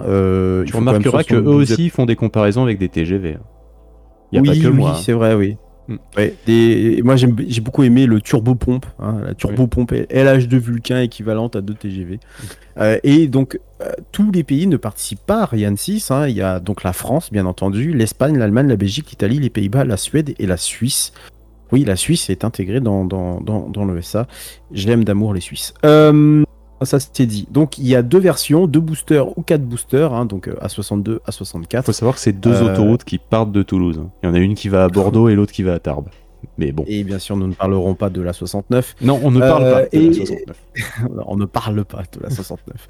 et avec, des, euh, avec quand même de la, de, des, des, propulseurs qui sont différents euh, entre de l'oxygène liquide euh, qui est plus léger du côté de, du modèle de booster et de l'hydrogène liquide du côté des 4 boosters. Mais la masse au décollage n'est pas tout à fait la même puisque comme vous pouvez constater, on est quand même sur un écart de plus de 300 tonnes entre les deux. Euh, ce qui est quasiment, ce qui est, euh, on va dire, euh, le les deux tiers de la, de, la masse de, la version A62. Voilà. Mais les, le, transfert orbital, pas le transfert orbital, mais la charge utile au lancement entre les deux versions, elle est de 5 tonnes, quoi, de, le différentiel de 5 tonnes, ce qui n'est pas non plus déconnant. Euh, voilà, donc ça c'est pour les caractéristiques techniques. Maintenant, si on passe, donc là c'est l'autre diapo s'il te plaît, mon cher Phil. Si on passe aux caractéristiques euh, euh, de comparaison entre l'un et l'autre, c'est bon. Entre Ariane 5 et Ariane 6, on va voir qu'il y a vraiment une très grosse différence. Ariane 5 est, vraiment toute petite à côté. Ah oui, oui, elle est toute petite. Hein. Enfin, elle fait déjà 20 mètres de, haut en moins. Enfin, t'imagines 20 mètres, quoi. C'est la longueur de ta barre. Enfin, peut-être pas la longueur de ta barre, peut-être pas déconner, mais. Enfin, 20 mètres, quoi. C'est. Bah, ça fait 20 mètres. Oui, non, oui. Globalement. Bah, oui, oui, oui. Mais tu peux pas vraiment le voir, en fait. Mm. Alors, j'attends que le live m'affiche. Euh, ça fait pas tout à fait un immeuble de 10 étages, 20 euh, mètres. Euh. Enfin, peut-être 8 étages. Voilà, le temps que j'ai le. Mm. Ce qui est très drôle, c'est que j'ai une personne à côté de moi qui, qui, qui, suit le live et qui a eu l'image bien avant moi. Ah. je c'est exceptionnel, quoi. Donc voilà, comme vous pouvez voir, bah, c'est plutôt parlant euh, vu, euh, vu comme ça, euh, Ariane 5 avec ses deux minuscules boosters, mais bon, la, la, masse totale n'est pas tout à fait la même. des moteurs qui, sont totalement. C'est que la 62 est plus légère que Ariane 5. Oui, tout à fait, oui. Ils ont réussi à la, à la faire plus, plus légère. Par contre, attention, la capacité d'emport, donc eux ils appellent ça capacité d'emport, moi j'appelle ça la charge utile, elle n'est pas tout à fait la même aussi. Ariane 5 c'était quand mm. même 10 tonnes. Dans sa dernière version, hein, attention, parce qu'il y a eu plusieurs versions d'Ariane. Euh, et on est qu'à 4,5 tonnes uniquement pour la 62 et pour la 64, on est, on est quand même à 11,5 tonnes, qui est un peu la, la, la, la, maman, tu vois. C'est un mm. peu. Euh, enfin, je compare ça à une maman, je pense peut-être papa aussi. C'est un peu. Euh, voilà, on se pose là, quoi. Euh, donc voilà pour, pour, ces deux, pour ces deux versions qui devraient normalement être commercialisées d'ici. D'ici, d'ici, d'ici 2027. Oui. Ouais, bah oui, oui, va bien. oui, oui, oui, oui, oui, parce que je, c'est ça. Oui, oui. Et on fait quoi pendant ce temps-là? Je, voilà, je sais pas. Euh, oui, Cowboy Étoile, l'Ariane A69 a 9 boosters. Merci pour cette. Euh, oui, logiquement. C'est ça. Logiquement. Bon, euh, donc on risque de rester un peu à poil pendant un petit moment. Bon, alors, ok, est-ce qu'on n'a pas d'autres solutions? On aurait peut-être une autre solution qui serait Vega. Bon, Vega, c'est une petite fusée euh, qui serait plus dans le style des, des Falcon, hein, qui serait vraiment du, du lanceur léger. C'est du, hein. lanceur léger pour euh, de la faible altitude. Euh, oui, c'est ça. C'est ça. Bon, le problème, c'est que Vega, ben, c'est pas de tout repos non plus. Ah, il, y a eu, euh, il y a eu, je crois, des explosions euh, du moteur. Il y a eu, euh, il y a eu, il y a eu divers, divers choses. C'était pas, pas hyper cool. Et là, figurez-vous que je suis tombé pendant que j'étais en train de préparer un peu le sujet, je suis tombé sur une info où le constructeur, donc, du coup, Avio, qui est le constructeur italien de cette Vega, bah, du coup, il veut reprendre en direct la commercialisation de sa petite fusée. Du coup, il y a un divorce qui s'opère avec Ariane Et, ce qui est con, parce que euh, les, les, boosters qu'il y a sur Ariane 6, c'est les, hmm. ils sont en commun avec Vega, donc je sais pas trop comment ils, vont, gérer leur truc. Je, je sais pas. Mais c'est, je, sais pas. C'est intéressant parce que tu sais, nous, on a toujours le côté euh, poétique de l'espace, machin, tout ça, etc. Mm. Euh, la conquête spatiale pour le bien de tous et tout. Mais il faut se rappeler que derrière, il y a des, enga- il y a, il y a des enjeux commerciaux, euh, que euh, il y a des, il y a, il y a des, des guéguerres d'influence, de, machin, de tout ça, etc. Et que c'est un joyeux bordel. C'est. euh, Exactement ça. Alors, soit dit en passant, euh, je parlais justement de l'accord financier tout à l'heure. Mm. Euh, l'accord, en fait, euh, part sur Ariane 6, mais également sur Vega C. Euh, même si Berlin n'était pas super, super d'accord avec ça. Ouais, même la voilà. Cour des Et comptes que- en France, ça grince des dents aussi, hein, parce que ça dit que Ouais. ça aura du mal à Bah, être rentable. Donc, De- selon, ce- selon, selon le ministre de, de- de l'économie, donc Bruno Le Maire, on aurait une réduction. Ils se sont tous engagés à réduire les coûts de 11%. Je sais pas comment, parce qu'avec des retards conséquents comme celui qu'on a, euh, Oui, voilà, c'est, voilà. Donc pour le coup, maintenant, en plus de ça, Vega, euh, donc euh, Avi- Avio, donc le constructeur italien, va se séparer commercialement d'Ariane Espace, donc la filiale, une filiale d'Ariane Group, hein, celle qui exploite les, les, les fusées, les fusées Ariane. hein. Du coup, pour hop, voilà, on commercialise nous en direct, hein, comme ça, on évite de se faire euh, plumer la gueule peut-être, sans doute. Euh, je rappelle quand même, juste pour terminer sur cet accord financier, un truc qui m'a fait halluciner, on est quand même, euh, nous en France, je pense plutôt généreux dans le programme spatial, puisqu'on on finance le truc quand même à plus de 55%, Ah oui, oui, là non, où l'Allemagne nous suit qu'avec un 21%, tu vois, ils sont Mm. derrière, ils, ils sont en train de pédaler, Eh, les Français Voilà. Et l'Italie 7%, et puis après, tu as les 10 autres pays. Après, ouais, c'est le programme, c'est le programme Ariane. Hein. C'est, Ariane, enfin, euh, l'ESA, Oui, c'est pas Ariane, que Ariane. Euh, L'ESA, c'est Mm. beaucoup de choses, donc euh, du coup, ça paraît pas complètement français, absurde. Oui, puis en plus, ça lance, ça lance depuis la Guyane, donc euh, euh, forcément, c'est français aussi de ce côté-là. Donc je ça- fais juste un petit aparté parce que souvent on va se dire, euh, je- je- j'entends souvent euh, un dénigrement euh, toujours plus ou moins constant de, de- de- de- en- entre guillemets de, euh, de, de, de- de ce que peut- on peut faire en France, mais euh, s'il y a bien un truc sur lequel on peut être assez fier, ça reste quand même le programme spatial. On n'a pas à rougir, vraiment. Habitant à Puis Toulouse, euh, finance, non, quoi. pas, oh non, pas trop. On en rougit pas trop, nous. euh, on en rosit Non, bah non. éventuellement. Euh, oui, vous en mais- redoutez, oui. D'ailleurs. Mais, euh, mais non, non, non, c'est, c'est, c'est- on en est fiers, au contraire. euh, C'est, euh, entre l'aéronautique et l'aérospatiale à Toulouse, euh, t'inquiète. hein, je rappelle qu'on a le CNES, oui. euh, je rappelle qu'on a, Oui, c'est ça. on a pas mal de trucs autour de, de tout ça. Donc, euh, oui. Donc, euh, donc voilà, c'est euh, grâce à tout ça qu'on va espérer arrêter de se retrouver autant, autant tout nu entre guillemets euh, dans le spatial en Europe, parce que et puis quand bien même on aurait quelque chose, euh, on aurait quelque chose en fait qui euh, qui, qui marcherait, ça serait pas avant un, deux, trois ans en fait. C'est Mm. ça aussi Oui. un peu le le problème. Vega C par exemple, c'est pas avant fin 2024 Mm. pour un retour en vol. Euh, parce que bah, Avio doit redéfinir d'ailleurs le design de, la tuyère du, moteur du second étage, par exemple. Il faut qu'il renégocie également euh, les contrats euh, qui ont été déjà vendus avec Ariane Espace, les 17 vols qui ont été déjà vendus avec Ariane Espace. Enfin, c'est tout un tas de trucs qui sont mélangés. On remet de l'argent sur la table, c'est bien, mais attention, parce que le retard, plus on accumule du retard, et moins on va avoir de légitimité euh, au niveau de au niveau de au niveau de, du, spatial. Même si on gardera toujours notre héritage historique euh, provenant de d'Ariane euh, des différentes fusées fusées Ariane. Après, je rappelle que Ariane, elle est, contrairement à des projets comme Vega, elle est plutôt pour, des, pour des satellites qui vont être sur des, des orbites plutôt hautes, voire géostationnaires, voire point de Lagrange. Euh, mais euh, le, euh, alors que euh, SpaceX, lui, va plutôt être sur, sur des orbites basses. Mais malheureusement, ce qui se passe en ce moment, c'est qu'on est plutôt sur des constructions de constellations. Au grand dam d'ailleurs de la pollution lumineuse dont on a parlé dans le premier à Space Oui. Flash. Mais Oui, donc le, le truc c'est que je pense qu'elle aura, aura quand même sa part de marché. Par contre, la question est euh, est-ce que euh, bah, est-ce que c'est toujours un lanceur qui est dans l'air de ce qui se lance quoi globalement? Euh, voilà, c'est parce qu'avant on faisait systématiquement du géostationnaire parce que bah, ça coûte pas très cher. hein, tu mets un satellite et puis c'est bon, ça couvre toute une zone et puis tu, peux faire rebondir des trucs. Je connais des gens qui seraient beaucoup plus calés que moi pour expliquer à quoi ça sert un satellite géostationnaire, mais vous voyez un peu l'idée. Ah, c'est vous avez une bah, cible que vous visez, et ça rend... et, et, ensuite vous avez un voisin qui lui va viser le même truc et comme ça vous pouvez échanger. Euh... Alors, je, peux, je peux expliquer si tu veux. oui, dans des termes simples, c'est ça la partie compliquée en fait.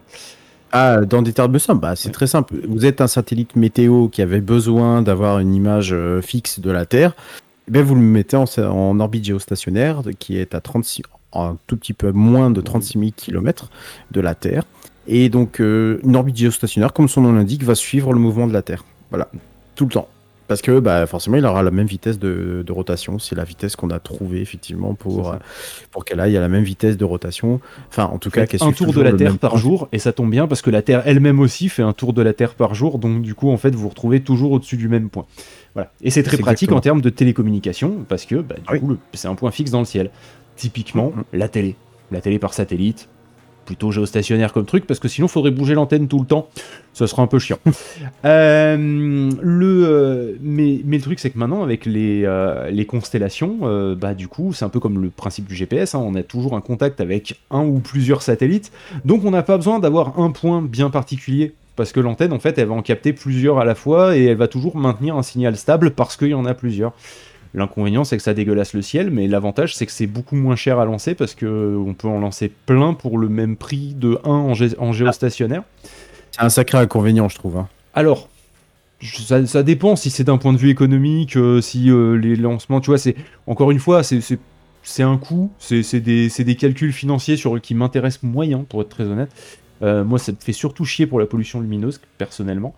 Euh, euh, et, le problème aussi, c'est que bah, l'orbite géostationnaire, euh, bah, les places sont chères, et puis ça commence à être sacrément peuplé depuis le temps. Sans compter qu'il y en a qui, qui, qui, se, qui, désorbitent pas leurs satellites quand ils ont fini de. Quand ils, quand ils sont en fin de vie, donc ça pose problème. Mais, mais voilà, donc, donc du coup, ouais. et j'en profite pour dire qu'une des caractéristiques d'Ariane 6, je sais pas si tu avais l'intention d'en parler, c'est le réallumage du second étage. Second étage, oui, oui, effectivement. Non, non, je l'ai oublié. Euh, je l'ai oublié dans tout ce que j'ai, dans, tout ce que j'ai dit. Mais oui, tout à fait, oui. Euh, c'est ce qui, je crois, avait été testé lors des deux, deux, derniers tests de septembre. C'est ce qui avait été testé, euh, avec a priori succès. maintenant, je pourrais pas t'en dire plus que ça. Je, je pas. Alors, bah, d'un point de vue de l'intérêt, il est quand même assez enfin, c'est un point commercial assez intéressant parce que avant, euh, ce qui se passait, c'était que bah, globalement, euh, Ariane, elle envoyait un satellite. Voilà. Euh, et, basta. Ou alors deux satellites, et le deuxième satellite, celui qui devait pas être au point où on l'avait largué, bah, il fallait que de ses propres moyens, il aille se mettre sur une autre orbite. Alors que là, ce qu'elle peut faire, c'est en gros déposer deux passagers. C'est du, c'est du Uber euh, X, là, celui où tu partages ton Uber, quoi. Euh, euh, le, principe, c'est quoi? C'est que bah, tu as deux satellites, et bah, elle va à l'orbite du premier, elle dépose le premier, et ensuite elle va à l'orbite du deuxième, elle dépose le deuxième, fin de la mission. Voilà. C'est un vrai bus, le truc. C'est un bus, globalement. alors après, en termes de réallumage, je sais pas si ça peut se réallumer plus d'une fois. mais si ça peut se réallumer plusieurs fois, potentiellement, on pourrait imaginer plusieurs orbites proches euh, sur, mm. lesquelles ça, sur lesquelles ça pourrait déposer plusieurs satellites. Après, je pense mm. qu'on sera pas sur 20 euh, 000 euh, orbites avec plein de CubeSat à des orbites différentes, mais, mais potentiellement, voilà, c'est le genre de truc sur qui c'est un, un avantage en tout cas de pouvoir faire ça. Et un avantage commercial qui est pas dégueu parce que bah, du coup, tu peux avoir deux missions complètement différentes, enfin pas complètement, mais bien différentes. Euh, par exemple, tu peux avoir euh, un truc géostationnaire et pas l'autre, un truc en orbite basse et un géostationnaire, ça dépose sur l'orbite basse et après ça dépose le géostationnaire et du coup tu te retrouves à avoir, euh, en fait bah, le coût de poser ton géostationnaire qui est un peu moins cher. Encore une fois, c'est des projections, c'est une, imagination de ce que potentiellement ils peuvent faire, mais, euh, mais je sais pas exactement où ils en sont et ce qu'ils ont l'intention très exactement de faire avec. Mais l'intérêt de réallumer, c'est ça, quoi. Tout en sachant que le, lanceur, hein, Ariane 6, hein, devra aussi lancer des missions futures vers la Lune et Mars, Mm. puisque c'est aussi ça le, le- c'est aussi ça le but de pourquoi ils se s'entre-déchiraient et que l'avenir du spatial en Europe était légèrement menacé avant ce sommet à Séville, donc euh, ces, ces deux derniers jours, euh, pour assurer donc ces lancements jusqu'en 2030. euh, qui est donc un- un- presque une tripartite entre la France, l'Allemagne et l'Italie finalement pour s'entendre sur, sur ça, c'est lancer, pouvoir lancer des missions robotiques et assurer le financement de ces missions-là d'un lanceur qui soit sûr euh, pour, euh, pour donc la Lune et, euh, et Mars, puisque euh, il faut pas perdre de vue que on pourrait se faire très largement distancer par la Chine, par, par l'Inde, mais en fait, hein, sans aller chercher plus loin, l'Inde, l'Inde, c'est un budget spatial équivalent à, je crois, au, alors j'ai entendu la formule cet après-midi au, au budget du film Gravity. C'est 2 millions. C'est 2 millions de dollars. pas grand chose, mais euh, Ouais, c'est mais- une mais eux, ils sont- arrivés à faire ça. Ouais, mais ils sont très intelligents. Ils sont Mm. très très intelligents parce qu'ils Ils sont très ils mal payés peut-être aussi accessoirement, mais euh, Euh, non, non, non, là que- pas une... non, non, c'était pas une histoire de ça, c'est qu'ils sont, ils, se- ils- ils se concentrent sur le plus simple. Voilà. Ouais. Ils se concentrent sur le plus simple, pas de superflu, rien du tout, et ils ont réussi à se poser tranquillou gilou euh, sur la Lune, je crois, au niveau du pôle sud de la, de la Lune de mémoire. ouais, Pôle Sud, Euh, voilà. Voilà, donc on a la Chine. La Chine qui a de grandes ambitions, pas forcément encore tout à fait les, les- les mêmes moyens que la NASA, mais de grandes ambitions, qui le montrent. Euh, je vous rappelle les fusées longue marche. Bon, alors, elles, le petit problème des fusées longue marche, c'est qu'elles ont une petite tendance à, À à, raser des à villages Oui, c'est ça. En- Entre autres. Au hasard. Et, euh, et, et- et après, euh, euh, c'est pas nous. Ouais. C'est pas nous. Non, non, non. Euh, Diffusez, voilà. nous lancer. Non, non, non, non, pas aujourd'hui. On a donc euh, l'Inde, on a également donc le, alors le Japon qui se fait beaucoup plus discret. On a, euh, alors le Japon en général, euh, quand ils lancent, bah, ils sont un peu comme nous, ils lancent des trucs euh, un peu badass, hein, Ryugu hein, par exemple, l'astéroïde de Ryugu, hein, c'est eux. Euh, Qu'est-ce qu'on a? Je On pense a bah, ont le même problème que que qu'on a nous en Europe, c'est-à-dire qu'on n'a pas la même communication que la NASA. Donc du Ah coup, bah on est un pas peu dans l'ombre de la communication de la NASA, mais en termes de mission, C'est vrai que le Japon et l'Europe ont fait des trucs pas dégueux euh, à côté quand même. Eh ben, je crois, il me semble que euh, Rosetta Philae, c'est une collaboration euh, ESA-JAXA. De mémoire, je crois Euh, qu'ils étaient dedans. Ou alors, je le confonds avec euh, l'agence spatiale canadienne, la CSA. Euh, Euh, j'ai pas regardé exactement qui a collaboré dessus, mais de la même manière que quand on parle de Cassini, euh, on dit c'est la NASA alors qu'il y a une grosse partie c'est l'ESA, ou qu'on dit que euh, Hubble c'est la NASA alors que bah, euh, les panneaux solaires par exemple c'est l'ESA. Mm. Euh. Voilà, il y a souvent des collaborations pour des trucs. Ouais, donc euh, non, non, c'est que l'ESA euh, Rosetta, c'est que l'ESA avec euh, Rosetta Philae. Donc je croyais qu'il y avait la JAXA dedans, mais je me suis trompé. Je crois qu'ils ont, je crois que c'est plutôt l'ESA qui a apporté son soutien technique pour. Euh, voilà, il y a ça. Et puis attention, il faut pas oublier que dans le spatial, il y a également un acteur de pou- qui veut devenir un acteur de poids dans les prochaines années. C'est le monde arabe. Ça, il faut pas l'oublier. Le monde arabe, notamment les Émirats arabes unis, qui ont, je vous l'ai dit tout à l'heure, ont lancé leur première mission. Alors, ça peut faire sourire tout le monde, on peut en rigoler, faites ce que vous voulez, mais je peux vous assurer que dans quelques années, même si ça ne deviendra peut-être pas l'acteur numéro 1 dans le spatial, euh, n'oubliez jamais que leur vue et leur portée ne sont pas tout à fait les mêmes que les autres. hein. Ils veulent aussi faire du soft po- power et puis essayer de se dire voilà ce qu'on peut faire aussi avec euh, notre argent plutôt que de racheter des, des clubs de foot. Moi personnellement, ça, me- ça me convient qu'ils lancent des trucs vers Mars plutôt qu'ils. Voilà, Mais Oui. bon, ça après, c'est- quelque chose de tout à fait personnel. Mais ce que je veux dire Parce par là, le Burj Khalifa, ça a déjà la bonne forme, hein, c'est bon. hein. oui, c'est vrai, ouais. Il n'y a plus qu'à avoir des moteurs en dessous. C'est ça, boum. et c'est parti. En fait, Pas- c'est pas une boum, fusée qu'ils ont construit depuis le début en loose date. C'est exactement ça. Mais enfin, voilà, ce qui- ce qu'il faut savoir, c'est qu'on a, on a un morcellement. Euh, tout, le monde veut prendre sa place finalement. Tout le monde veut avoir sa petite place. Euh, euh, on pourrait même imaginer, même si malheureusement pour l'instant c'est pas quelque chose de, c'est pas quelque chose de, concret, mais l'Afrique également. Je sais que le Kenya avait des, vrais projets de lanceurs. Voilà. Donc ça veut dire que les pays, tous les pays veulent s'y mettre, que c'est plus forcément le truc de l'Europe ou le truc surtout des États-Unis euh, de lancer des, des, des, des- fusées pour aller satelliser tout un tas de, de, de cochonneries, euh, de, de, de, de, son- merde, de- de- voilà, de- trucs. enfin vous Voilà. avez compris le truc. Et que, euh, le, euh, et que nous, en Europe, euh, d'avoir trouvé cet accord-là, déjà, ça sécurise, ça fait du bien, et on se dit qu'on va pouvoir avancer un peu plus sereinement, et que surtout les, les États membres, en, en fait, puissent mettre la main à, à la poche. Le, bon, le seul problème, c'est que j'ai l'impression que nous, on, on met quand même pas mal de main à la poche, quand même. hein. Oui, mais on après, on je rappelle que c'est des.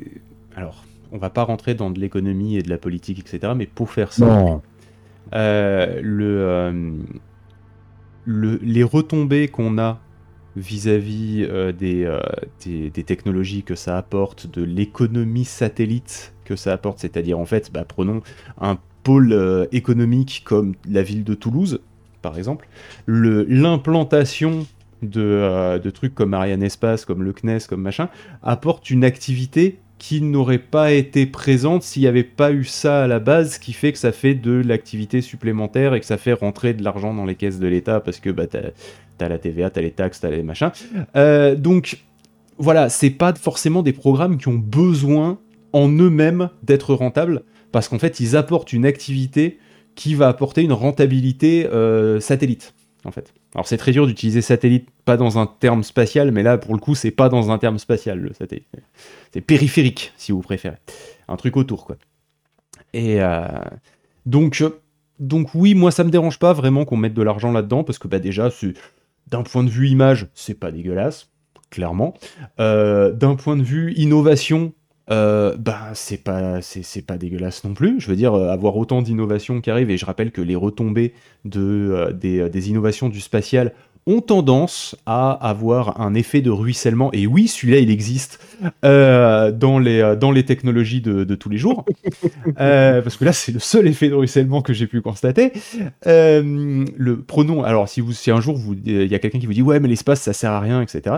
Je lui dis Écoute, le Scratch, tu vois ce que c'est? Bon, bah à la base, ça a été inventé pour, le, pour le spatial. Là, ta perceuse sans fil, là, que t'aimes bien, là, qui est capable vraiment de percer dans le mur, là, avec juste une batterie, etc. Ça, c'est le spatial. Voilà, tu vois, plein de trucs comme ça. À la base, c'était, ça a été développé dans le spatial à, l'origine et, euh, en, fait, c'est arrivé dans la vie de tous les jours. Euh.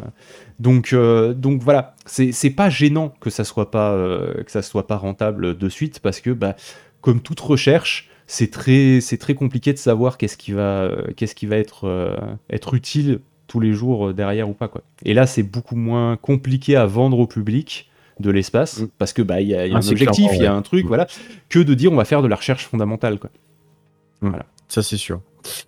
Bon voilà tout ce que je pouvais euh, tout ce que je pouvais vous dire euh, ce soir sur euh, sur sur Ariane 6 on vous en, on vous en donnera alors peut-être que j'ai omis certaines choses mais on vous donnera par exemple j'ai pas utilisé les images que tu m'avais envoyées de Ariane à côté oui c'était les oui c'était donne une idée de l'échelle du bordel c'est ça je crois que j'avais mis une image de construction du pas de tir. Mm.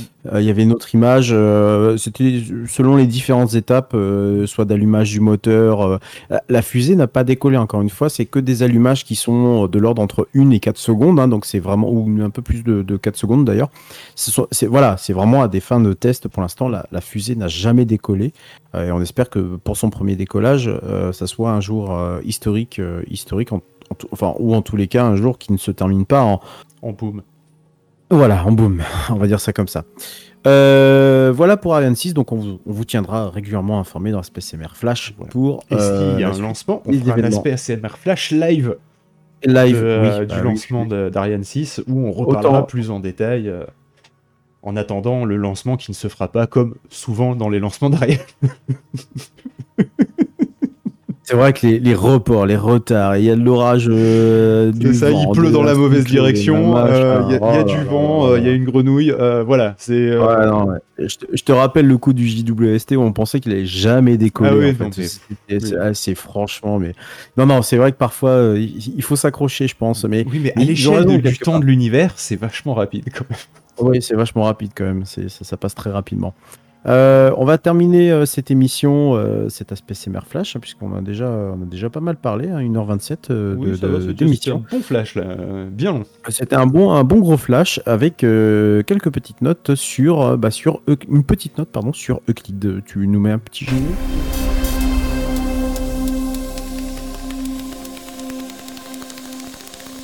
comme dans, dans, dans, dans Techcraft, j'ai juste à demander aux techniciens de, lancer un générique. Ça, je vais faire un pad euh, parce que c'est relou. Euh, par contre, j'ai pas de ah, petit texte parce que j'avais oublié que tu voulais parler d'Euclide, donc euh, tant pis, t'as pas de texte. Euclide, qu'est-ce que c'est Quoi que c'est, vas-y, parle-nous-en. Eh ben, je vais t'en, je vais, je vais t'en parler. Euclide, c'est une mission de, de, de, de, bah, l'ESA. Ah bah tiens, c'est spécial l'ESA ce soir. En fait, oui, c'est spécial l'ESA. On n'a pas, on n'a pas arrêté d'en parler. Euh, Euclide, il y a un E à Euclide ou pas? Euh, non, il n'y a pas de. Non, contrairement à ce que tu à la référence euh, qu'on a qu'on a bah tous, non, il n'y a pas de E. C'est bon. Maintenant, tu as ton texte. Euh, mais donc Euclide est a été lancé, il me semble, euh, c'était le 1er juillet 2023 vers 17h heure de Paris. Euh, et donc il est allé faire euh, un petit coucou du côté du point de Lagrange L2. Voilà, c'est cool. C'est pas là où il y a le. Oui, voilà, c'est. Eh il, me semble qu'il y a de la compagnie déjà là-bas. Oui, il y a déjà la compagnie. Bah, c'est pratique hein, comme, euh, comme lieu, hein, le point de la Grange L2, pour ceux mm. qui ne connaîtraient pas ce point-là ou qui n'écoutent pas TechCraft, parce que je les ai saoulés avec ça, avec le JWST qui devait s'y rendre. C'est un point, euh, vous avez des points en fait, des ce qu'on appelle des distance gravitationnelles entre deux corps. Là, le, le, point d'équidistance gravitationnelle entre la Terre et la Lune s'appelle le point de Lagrange L2. Il y a 5 points de Lagrange. On en fera peut-être un jour. On va faire un aspect SMR flash sur les, sur les points de Lagrange sur, et tout. Sur euh, flash ou pas flash d'ailleurs, mais en tout cas, euh, c'est super important à, connaître en fait dans, la, dans une mécanique cosmique où vous devez envoyer des satellites, puisque globalement, le point de Lagrange L2, il est, euh, il est, il est face, il est derrière la Terre, donc il ne reçoit pas la lumière du Soleil qui permet du coup pour notamment le JWST, mais aussi pour Euclid d'avoir des euh, d'avoir du frais, hein, d'être fresh tout le temps, euh, parce bah, qu'il faut maintenir constamment dans une éclipse euh, de terre en fait. C'est ça, exactement, et qu'il faut donc en plus de ça, alors je, rappelle pourquoi un JWST c'est tout tout simple, hein, c'est que euh, quand vous avez euh, quand, quand, vous faites des observations sur Terre, vous avez les nuages qui vous gênent, vous avez la pollution atmosphérique, vous avez euh, tout ce qui peut tout, ce qui fait que qui nous met en fait des, des, des freins, une frontière entre la Terre et Elon Musk et sa putain de constellation. Voilà, et bientôt Amazon avec Kuiper, et puis OneWeb et son, enfin bref, vous avez une constellation alors, de Kuiper, on peut pas trop taper dessus parce que c'est un des financements d'Ariane 6. Ah bon, bah, écoute, hein. on peut pas tout, on peut pas tout avoir dans la vie. Hein. Je sais pas quoi faire là pour le coup. Bon, moi j'aime bien les tacler quand même. On va les euh, et dans l'espace, il suffit pas simplement d'aller envoyer votre petit télescope et, dire allez hop, on ouvre la petite, euh, le petit, euh, la petite paupière là et observe-moi l'univers. Bah oui, parce que le problème, c'est que si vous voulez observer l'univers, il faut à minima que vous l'observiez sans perturbation quelque part. Et que si votre télescope il turbine à plus de 100, 100 degrés, par exemple, enfin même à 50 degrés ou même à 20 degrés, bah, il émet énormément. Mais alors, quand je dis énormément, c'est qu'il va émettre du rayonnement électromagnétique. Oui, forcément. oui, euh, c'est-à-dire de la lumière infrarouge, quoi. Voilà. Et le problème du JWST, la lumière infrarouge, je suis d'accord avec toi, mais donc c'est du rayonnement électromagnétique, hein, jusqu'à preuve du contraire. Oui, non, mais surtout, le JWST, sa, sa, grande force, hein, euh, ce, à quoi il nous sert, c'est d'observer en lumière infrarouge. Ouais, c'est pas de chance. Et voilà. Donc du coup, eh ben, il faut supprimer toute trace. Et pour supprimer toute trace, eh bien, il n'y a, qu'une seule solution. Il n'y a vraiment rien d'autre comme solution, c'est de baisser la température pas loin du proche, enfin en tout cas proche du zéro absolu. Le zéro absolu, qu'est-ce que c'est? ce qu'on appelle donc euh, en physique le zéro, euh, qu'on mesure avec un degré dit Kelvin, hein, euh, différent du degré Celsius et du degré Fahrenheit. pour nos amis anglo-saxons, le degré, le degré Kelvin, le 0 degré correspond à un moins 273, je sais plus combien, degrés Celsius. ouais. 15 ou 16 c'est extrêmement bas, c'est la température la plus basse euh, mesurée et mesurable en fait. Euh, voilà, c'est le zéro absolu, c'est la température. Voilà, vous trouverez pas de valeur. Bah, c'est simple. La chaleur, c'est le fait que les les, euh, les, les, atomes et tout ça vibre en fait. C'est aussi con que ça. C'est l'agitation des molécules. Et, et ben quand ça s'agit, et plus ça s'agite, plus il fait chaud. Et il y a un moment où elle s'agite pas. Bon, ben, le moment où elle s'agite pas, c'est 0 degré Kelvin. Voilà, c'est aussi simple que ça, la température en Kelvin. C'est vrai que c'est aussi simple. Contrairement au Fahrenheit où il y a le, la température du sang d'un cheval et la température minimum qui a été euh, mesurée dans le Finistère, là, ou je sais pas trop quoi. Là, non, c'est pas ça, parce que c'est aux États-Unis. Euh, mais euh, qui, est le, qui correspond au zéro, je crois, ou un truc comme ça. D'accord, ok. Et on dit bonne nuit à Cowboy Étoile qui vient de. Bonne nuit, Cowboy Étoile. Bonne nuit, c'est vrai qu'on fait un peu long. Bref, je, je vais pas en faire super, super, voilà, trop long non plus. donc voilà, le JWST doit fonctionner avec du zéro absolu pour pouvoir, en tout cas, proche du zéro absolu. Je crois qu'il y est pas tout à fait. Euh, et donc ne doit pas recevoir de rayonnement de la part du soleil, ce qui est plutôt logique puisque ça lui, euh, forcément, ça lui réchaufferait un peu trop la tronche. Bon, eh ben, Euclide, c'est un peu le même, le même, le même principe. Euclide, euh, ce qui va, lui, ce qui va en tout cas accomplir, et que je rappelle a été lancé d'ailleurs par SpaceX, ça me fait un peu chier de le dire, mais c'est un peu ça. Il va aller juste capter des endroits de l'univers bien précises, prendre des millions de photos et refaire la même chose après. Voilà. Euh, je l'avais détaillé à l'époque, je sais plus c'était quoi euh, le, nombre de, données à la fin de sa mission, je crois en 2025, il doit assurer un truc comme 12 pétaoctets, je crois, un truc comme ça de données euh, qu'il doit, doit fournir et ensuite pour pouvoir faire normalement une grande carte, presque un Google Maps en fait du, du, du de, de l'univers pour pouvoir nous faire voir des choses que l'on ne verrait pas autrement. Et donc, euh, 3, 4, oui, 4 mois après donc sa mise euh, sur orbite, hein, puisqu'elle a déjà rejoint depuis très longtemps cette zone donc de Lagrange L2, euh, l'ESA donc a enfin euh, pu, enfin l'ESA, pardon, je vais arrêter de l'appeler l'ESA, l'ESA a enfin euh, pu nous dévoiler des images absolument sensationnelles. Alors eux, ils le disent carrément, hein, euh, jamais auparavant un télescope n'aurait été capable de créer des images astronomiques d'une telle netteté en une si grande portion du ciel et en regardant aussi loin dans l'univers lointain. c'est un peu oublié le Coco JWST. Moi, quand j'ai lu ça, je me suis dit, bah ouais, alors donc on a fait tout un ça fait, du ça fait du concours de bits sur le L2, on est d'accord. Hein. Oui, on est d'accord.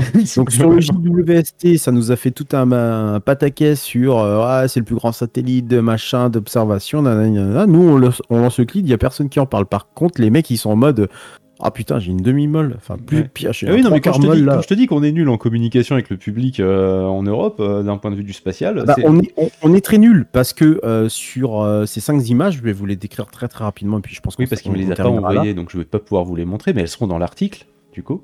Non, oui, voilà, elles seront, elles seront dans l'article. Effectivement, j'aurais pu te les envoyer, mais ça a été rajouté au dernier moment. on a l'amas de galaxies percé avec 1000 galaxies au premier plan et 100 000 galaxies derrière. Voilà. On a une galaxie spirale qu'on appelle IC342, euh, qui a la particularité d'être un peu une copie de notre propre Voie lactée. On a une galaxie régulière. Alors une galaxie régulière, on, on fera peut-être aussi une forme particulière. En fait. Elle n'a pas de forme particulière. Hein, ça peut être un, blob globulaire par exemple. Voilà. c'est un blob, hein, voilà, qui s'appelle donc NGC 6822. C'est pareil, un jour on fera un aspect CMR sur les catalogues. Ça, ça pourrait être intéressant.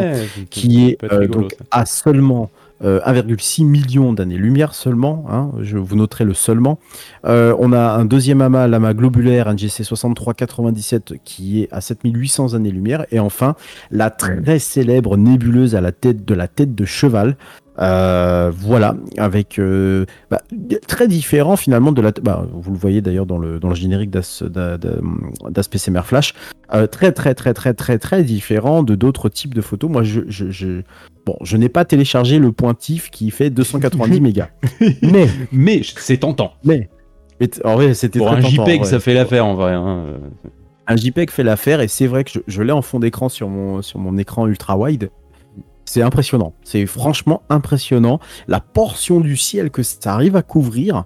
Euh, et, vraiment, chaque pixel, tu sais que c'est une étoile. Et, la netteté, enfin, c'est impressionnant. Donc, oui, nous aussi, on peut se vanter. Nous aussi, on n'a pas le JWST, ça c'est sûr.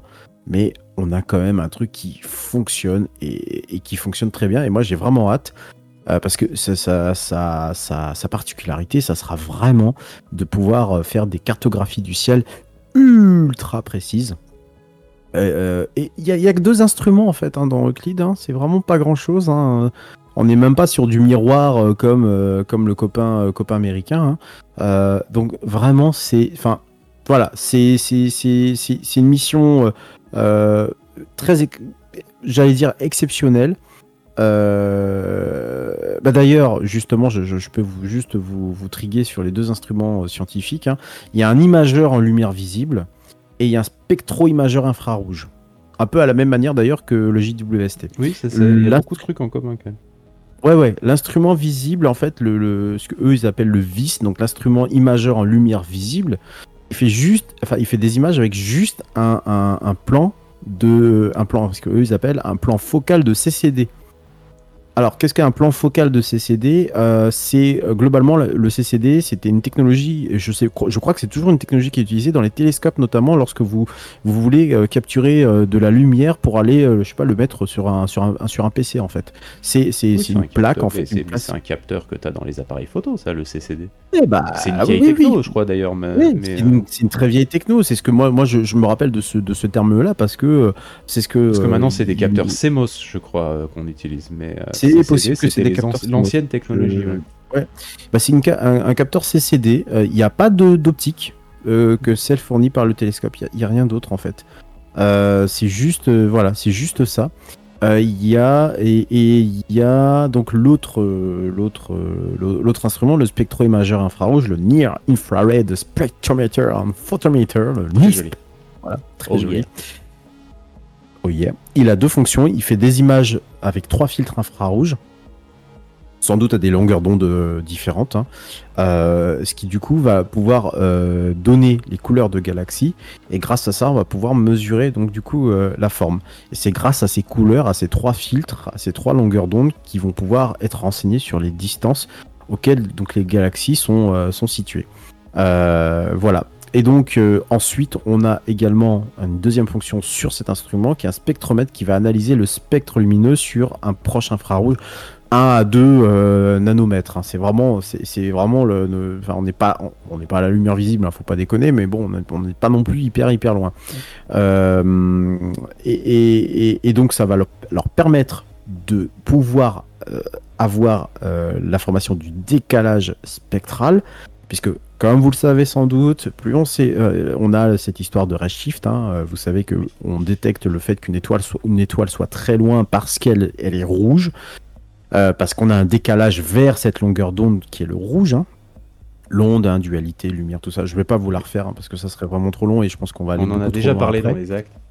Exactement. Euh, et vous m'arrêtez si je dis de, grosses conneries, mais grâce à ça, grâce à ce décodage spectral, donc on peut avoir une mesure de la distance ultra précise euh, et donc de pouvoir de cette façon-là créer donc cette carte qu'ils essayent de, créer. Euh, voilà. Alors, on a une mesure de la vitesse d'éloignement, ce qui nous donne la distance grâce à la, la variable double, je, la constante double. Constante double, la constante Pas la variable du coup. Mais du coup, avec la constante double, on sait à quelle distance c'est parce qu'on sait à quelle vitesse elle s'éloigne. Voilà. Voilà. Et donc, Euclid est, est couplé avec des données euh, donc ces deux instruments qui sont dans Euclide avec d'autres télescopes terrestres euh, qui restent sur Terre, hein, voilà, oui. sur terrestre. Voilà, euh, comme un. Je vais te la péter, tu dis Sol 3 à la place de Terre, ça marche aussi. Oui, oui, d'accord. Sol 3 si tu veux. Oui, c'est vrai, oui, j'avais oublié. Il y a, il y a le. On parlera de désignation vraiment, je pense, dans le prochain Space Summer Flash. Oui, c'est ça. Il y a le Subaru, notamment le, Subaru télescope à Hawaï. Il y a un télescope euh, canadien, canadien euh, franco-canadien, euh, et, qui est à Hawaï. il y a un télescope au Chili et il y a un autre télescope, je ne sais pas où est-ce qu'il est exactement, j'ai pas l'abréviation précise. Bref, il y a du beau monde en fait pour euh, relier euh, et surtout corréler les informations que peut avoir euh, donc choper Euclide entre ce qu'il y a sur Terre et ce qu'il y a au niveau des deux instruments. Voilà. Si ça vous intéresse, il y a une grande page qui est consacrée bien sûr à Euclide sur le site de l'ESA. De manière générale, en général, enfin manière générale, pardon, le site de l'ESA regorge véritablement de, de, plein de médias dans tous les sens. Euh, allez le visiter parce que, euh, bon, franchement, alors déjà, vous allez pouvoir avoir l'explication de tout ce que j'ai pu vous dire là ce soir par rapport à ce, à ce, à ce, à ce, à ces clichés-là, ces cinq clichés-là, et vous allez pouvoir. Le lien sera sur le site. Bien sûr, il sera sur, le site. voilà, et bon, vous allez voir des, des, des, choses. Moi, je vous invite vraiment à regarder la, la, la, nébuleuse à de la tête de cheval. Je pense que tout le monde le connaît. Euh, connaît cette forme très très très particulière. Mais, là, elle est vraiment très classe. Alors attention, c'est pas. Vous pouvez en fait faire la comparaison avec le JWST, mais je pense que ça sert pas à grand chose finalement. Mm.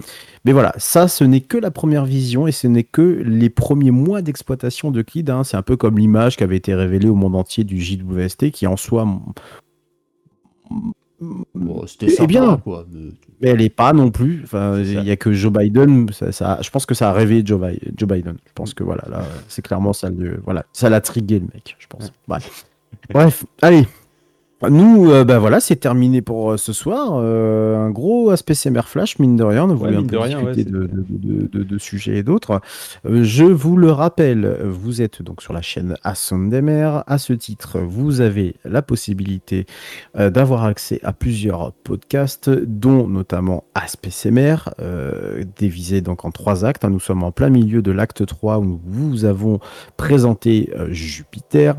Nous avons également un podcast qui s'appelle AZNMR, qui est consacré à la méditation et au bien-être de soi. C'est très important, surtout en ce moment. Oui. Euh, euh, où nous avons sorti un troisième épisode. Il y a également une petite balade musicale et spatiale, A Place in Space, qui fait partie d'un plus gros podcast qui s'appelle Les Abyssales, qui était mon podcast de base, qui est toujours mon podcast de base, mais qu'on a intégré Et dans le l'épisode catalogue. juste avant celui-là dans le flux RSS.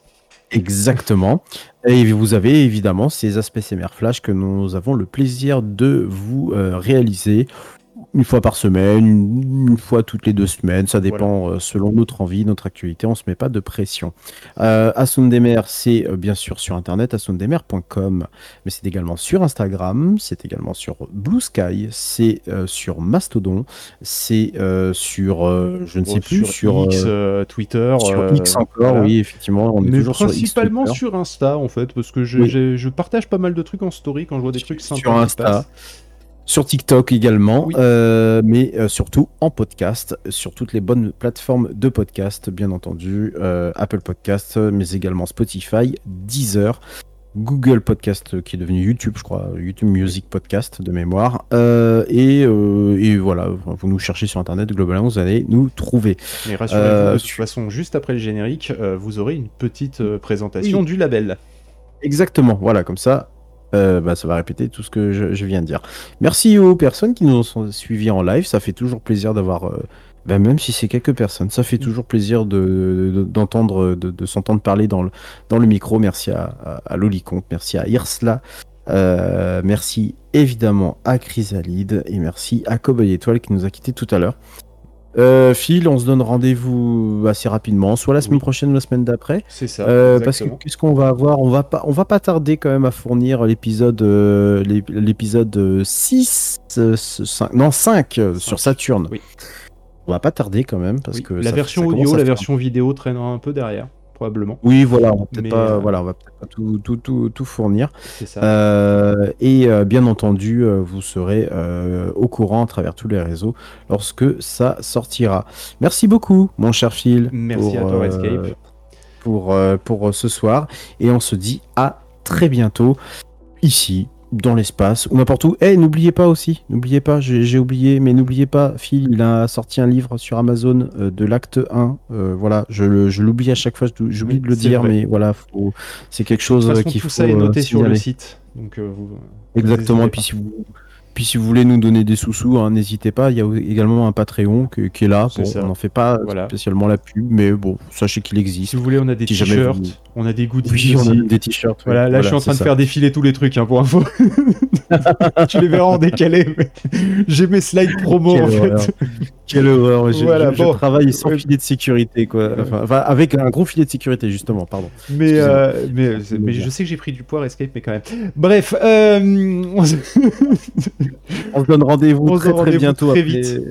Ouais, euh, c'est ça. Et, euh, et puis bah d'ici là, portez-vous bien et franchissez le mur du le mur de planque. Tiens, Ouais. moi avant c'était ça ma phrase dans les abyssales, c'était franchissez le mur du son. Ben là, Ouais. pour planque, c'est franchissez le mur de planque. Mais ça va être un peu dur quand même. Ouais, quand même, ça, Allez, bonne soirée à tous. Ciao À ciao. plus. Ciao, ciao.